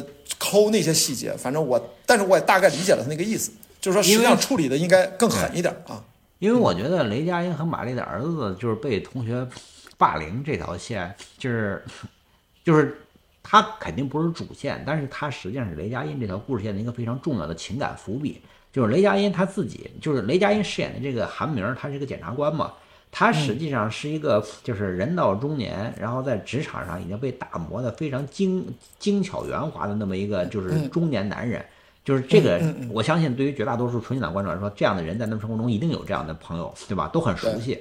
那么在这个环境之下，你怎么样才能让这样的一个中年男人破茧而出，最后就是选择正义和正确的那条道路？那么，对，除了除了像那个，就是那个他的那个被车撞死那个那个他那个前旧主人之外，一定还有他自己家庭的这条线。那么他家庭这条线呢，这条线又不能太重，为什么呢？因为这条线如果太重的话，他就会干扰到韩明，就是雷佳音演的这个韩明检察官他的这个正义性。所以我我是能理解他为什么要把这个就是家庭这条线，就是用它起头，然后完成情感呼应，最后但是最后要把它淡化处理，因为。最后，韩明的那场那个在听证会上的演讲，他一定不是为了他自己，一定也不是为了个人情感，不是，这不是个人私事，他一定是为了代表着某种正义、正义的呼唤嘛。所以说，这在这种在这个环境下，他他不能是用他那个个人家庭私事这个东西来来干扰这条主线。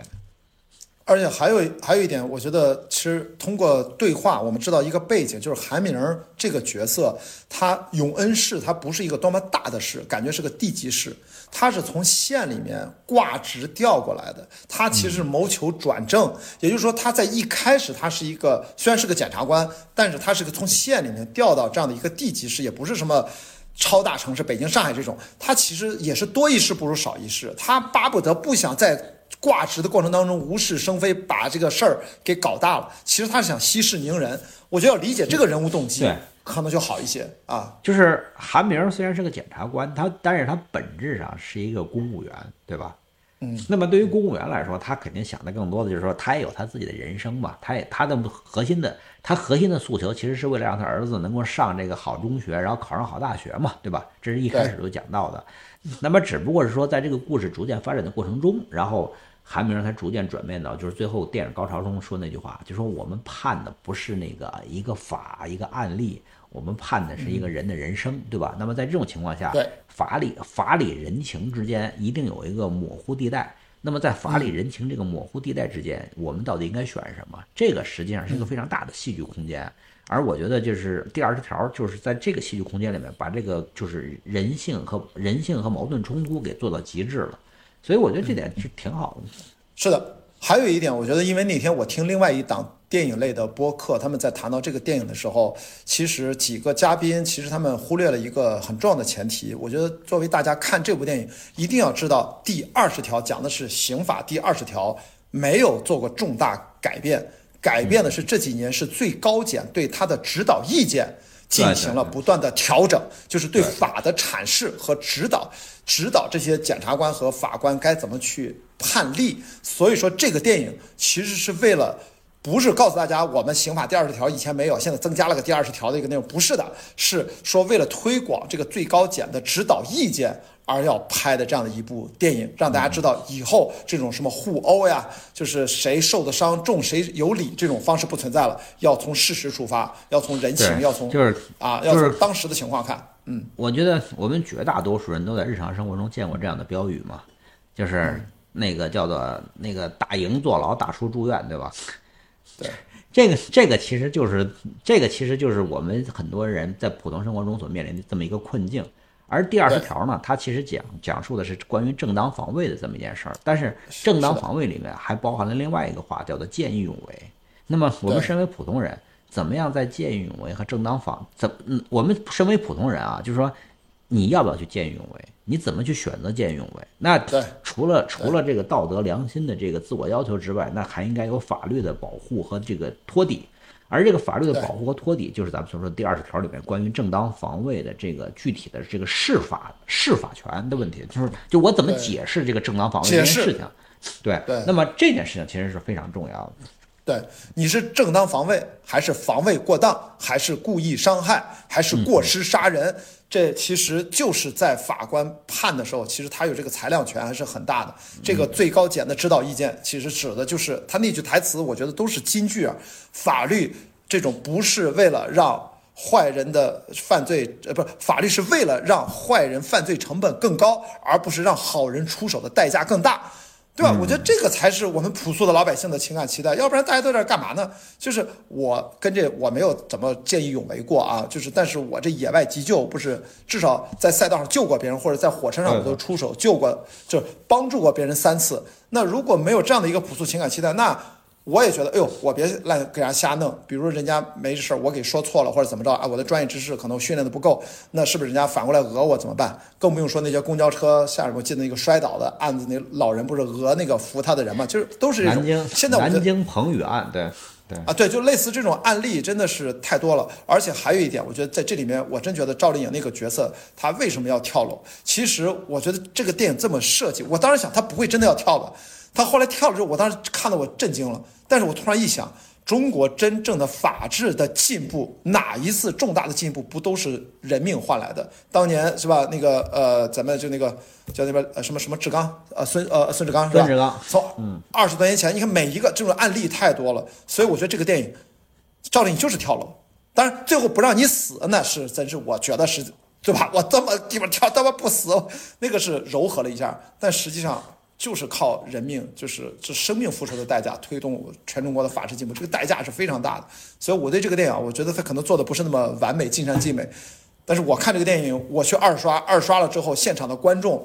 还是给出了鼓掌欢迎。我觉得这个是说到老百老百姓的心坎里面，值得。哎，这部电影我觉得是这个整个春节档最合家欢的一部，就是男女老少带着爸妈看这部电影，是爸妈就我的爸妈六七十了，我就坐到电影院里面。他能看懂，他能看懂这部电影。你让他看其他电影，那个节奏太快，我觉得可能是看不进去的啊。所以这是个合家欢，好吧？咱们最后留点时间给红毯先生吧。然后他现在这么惨，这么惨，咱给他也排到了最后。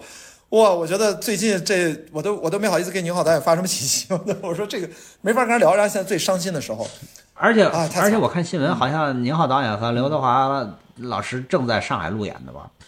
啊，是他。按照原计划，这些原定的计划还是路演，然后但是好像也都从市场的反馈角度，也都只是尽人事听天命了，已经这样了。就是这个电影，首先是不是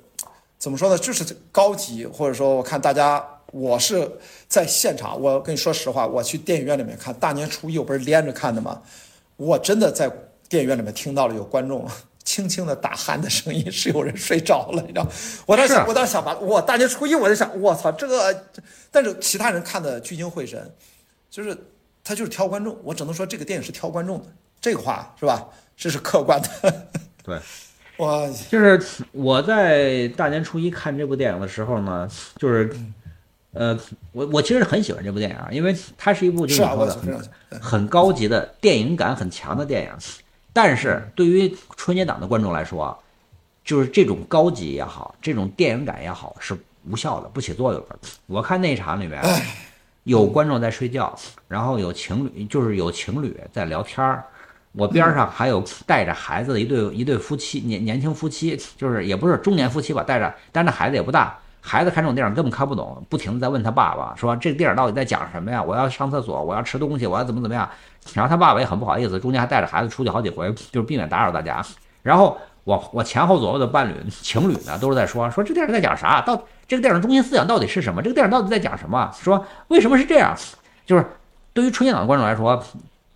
这部电影就是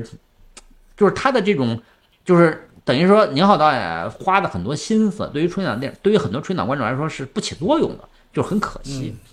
对，或者说在这个档期下的观众的心态，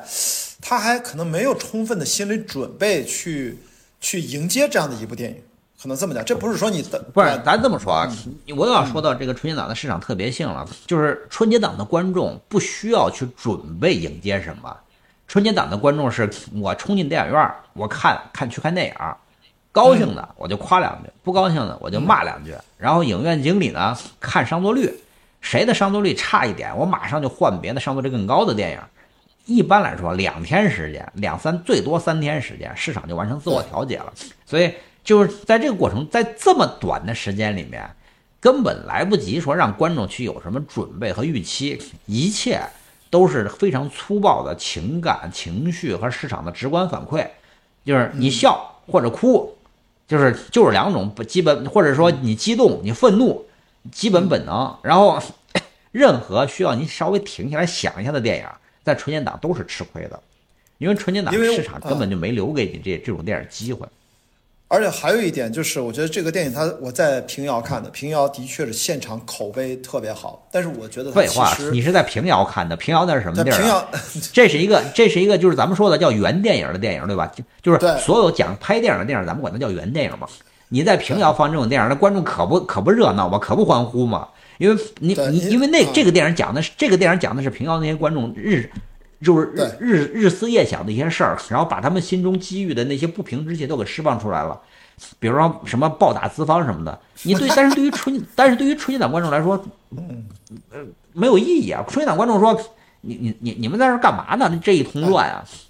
你你记不记得他在现场批评那个编剧说？你在贾导那儿写剧本也写这样的水词儿吗？就就类似这个表达。咱们咱们听到这种词儿，咱们都会嘎嘎乐。但是对于春节档观众来说，一片安静 对对对，对，我就我印象特别深，就在平遥那儿，就那几场戏，就是大家笑的都癫狂了。但是在大年初一这个观众人群当中就过去了。这个我经常在那儿笑，过去了，过去了。我当时一看前半小时，我想完蛋了，完蛋了。这个就是我想说的是，这样的电影高级感也好，或者对啊挑观众的电影也好，它其实在做市场预测的时候，我觉得不能把这个平遥的那个反馈照搬过来，至少他这个电影品质好，他应该小范围的去做点映，收集真实的口碑去释放，然后在这个反馈过程当中，他慢慢意识到，哦，大众实际上对这个电影的反馈慢一点，迷影啊、这是个迷影电影或者影迷啊，核心电影观众。他们会更喜欢他得到这个结论之后，他可能在挑选档期各方面，他那个策略会更清晰。但是咱们这个是马后炮，但的的确确，这个这学费交的有点贵啊，因为这个片子你放到任何一个档期，你别说一亿了，你两亿、三亿、四亿、五亿都是正常的，对吧？就是都是可期待的。这次有点儿票房预期连就有将将一个亿，我觉得这是一个惨痛的教训。所以红毯先生呢，就是他作为一部电影来说，本身是一部很好电影，这是没毛病的。是好电影我认为这是我认为这是宁浩导演和刘德华合合作的最好最好的一个契机，因为两个人都到了一定岁数了，然后都是走过繁华，回首看来路，然后这是一个特别好的时机啊，就从电影本身来说是非常好的一部合作的契机，但是就是它放在春节档。真的是有点可惜了，有点可惜了。就我们又说回到春春节档，春节档春节档是大卖场，大卖场永远是在拼谁最热泪盈眶，谁谁最锣鼓喧天，谁最彩旗飘飘。然后谁最能够给当下的观众提供话题和情绪价值。那么像这样一部需要冷静的、需要那个需要冷静的电影，或者说像这样一部需要咂摸味儿的电影，嗯，在春节档这个大卖场里面肯定是最吃亏的。所以我觉得真的有点可惜了。你说的这个情绪价值真的是，就这个片子可能就是在春节档，大家对带着情绪期待来，或者说你不用管什么，我屁股坐这儿了，你来你来服务我，就那种感觉，对吧？大保健就是咱以前多少年前老说那词儿叫大保健，结果在这儿真的就服务没没服务起来，这个是观众就就是悻悻而去，这个没有啊，这个市场是验证，而且今年还有一个情况就是，他不是说弄一大锅汤，我也能分一杯羹。我觉得现在不是的，现在给我感觉就是它都不是什么二八定律，你不觉得这次比一九还惨吗？就是赢者全部拿走，全部就是春节档不是春节档一直是赢家通吃的一个市场，这是没问题的。但但是这个比例已经跟以前更加不正常了，就是对，就输的输的巨惨，不是说你能多分一点。又又要说到这个，就是《熊出没》这个著名的春节档叹息之壁了。就是《熊出没》过去呢，是说它有一个稳定市场，大概呃七八亿左右这样一个量啊，对对，七八亿不是它过去一直是稳定的四五亿到七八亿这样一个量级，就是就是你们你们打你的，我轻轻的来，轻轻的走，挥挥衣袖不带走，带着我的票房我就走，对对。但是今年《熊出没》就是这个叹息之壁越来越高，今年垒到二十亿了。垒的，你知道《熊出没》垒到二十亿，你知道意味着什么吗？那就一定会有另外最少一到两部电影是受伤的，因为按照按照过去的春节档市场，你去到《熊出没》之后是有四部电影的这个空间容量的，对吧？咱们经常说的嘛，一超带三强，或者是两大带两两大带两小，就是怎么着也有四部电影的量。但是今年你看，今年因为《熊出没》就是特别的强，今年《熊出没》都垒到二十亿了。所以直接导致了这个就是姚太阳和红毯先生是最受伤的，因为按照往年的这个市场的这个容量和观众的选择喜好，就是姚太阳和这个红毯之间怎么着还能活一个，但是今年呢，一看就这俩都活不了，然后就是那个热热辣滚烫和这个飞驰人生二两个人呢也没有完全的拉开差距，热辣滚烫大概目前预测票房四十多亿，但是那个飞驰人生二也是。也是三十多亿，就三十六七，嗯，三十六七，两个很接近，哎，两个很接近，也就意味着什么呢？其实你你要是搁在往年正常情况下，应该是有两个四十亿的电影，有两个二十亿的电影，然后再加一部《熊出没》，五部电影把这个春节档瓜分完。但是今年呢，就是《熊出没》什么呢？《熊出没》说，谁说我是叹息之壁？我我也是场上的正式选手，好不好？然后今年就变成了就是。两个接就是两个四十亿上下的电影，再带两个二十二十亿左右的电影，然后对往年《熊出没》本来应该有一个最少八到十亿的这么一个市场空间，没了。嗯，对，这个没有了，这有有有点有点奇，有点可惜吧？就是本来这个市场应该是给到那个红毯先生或者是姚太阳中的一个，或者他俩家平分的。对。但是你说这个问题就是叹息之笔，它依然成立，就是最终第二十条会反超熊出没，熊出没会最终排到第四，所以它还是成为分界岭。但是问题是，这个分界岭的门槛提高到了二十亿，你会往下二十亿再往下，第五名这个档期的第五名已经不再是几亿了，连连一亿都到不了。姚太阳算点映了，点映了等于九千万走了，然后红毯可能也就一个亿，那中间从二十亿。直接第五、第六名直接到一亿，这直接差了二十倍，这个是我觉得以前的市场不可能存在的现象。就春节档再怎么着，五部六部片子后面两三部是不太行，但是它那个阶梯差也不是悬崖式的这么降低，这是最近的今年市场可能最大的一个变化吧，我觉得是最大的。大家好，如果现在大家听到这一段的结尾。好像节目戛然而止，完整版的音频会在小宇宙 APP，呃，关雅迪差级九秒这个专辑里面去相对应的对应订阅收听，视频版呢会在网站爱发电搜索关雅迪的主页进行订阅观看。好，再次感谢你的支持，谢谢大家，拜拜。嗯嗯。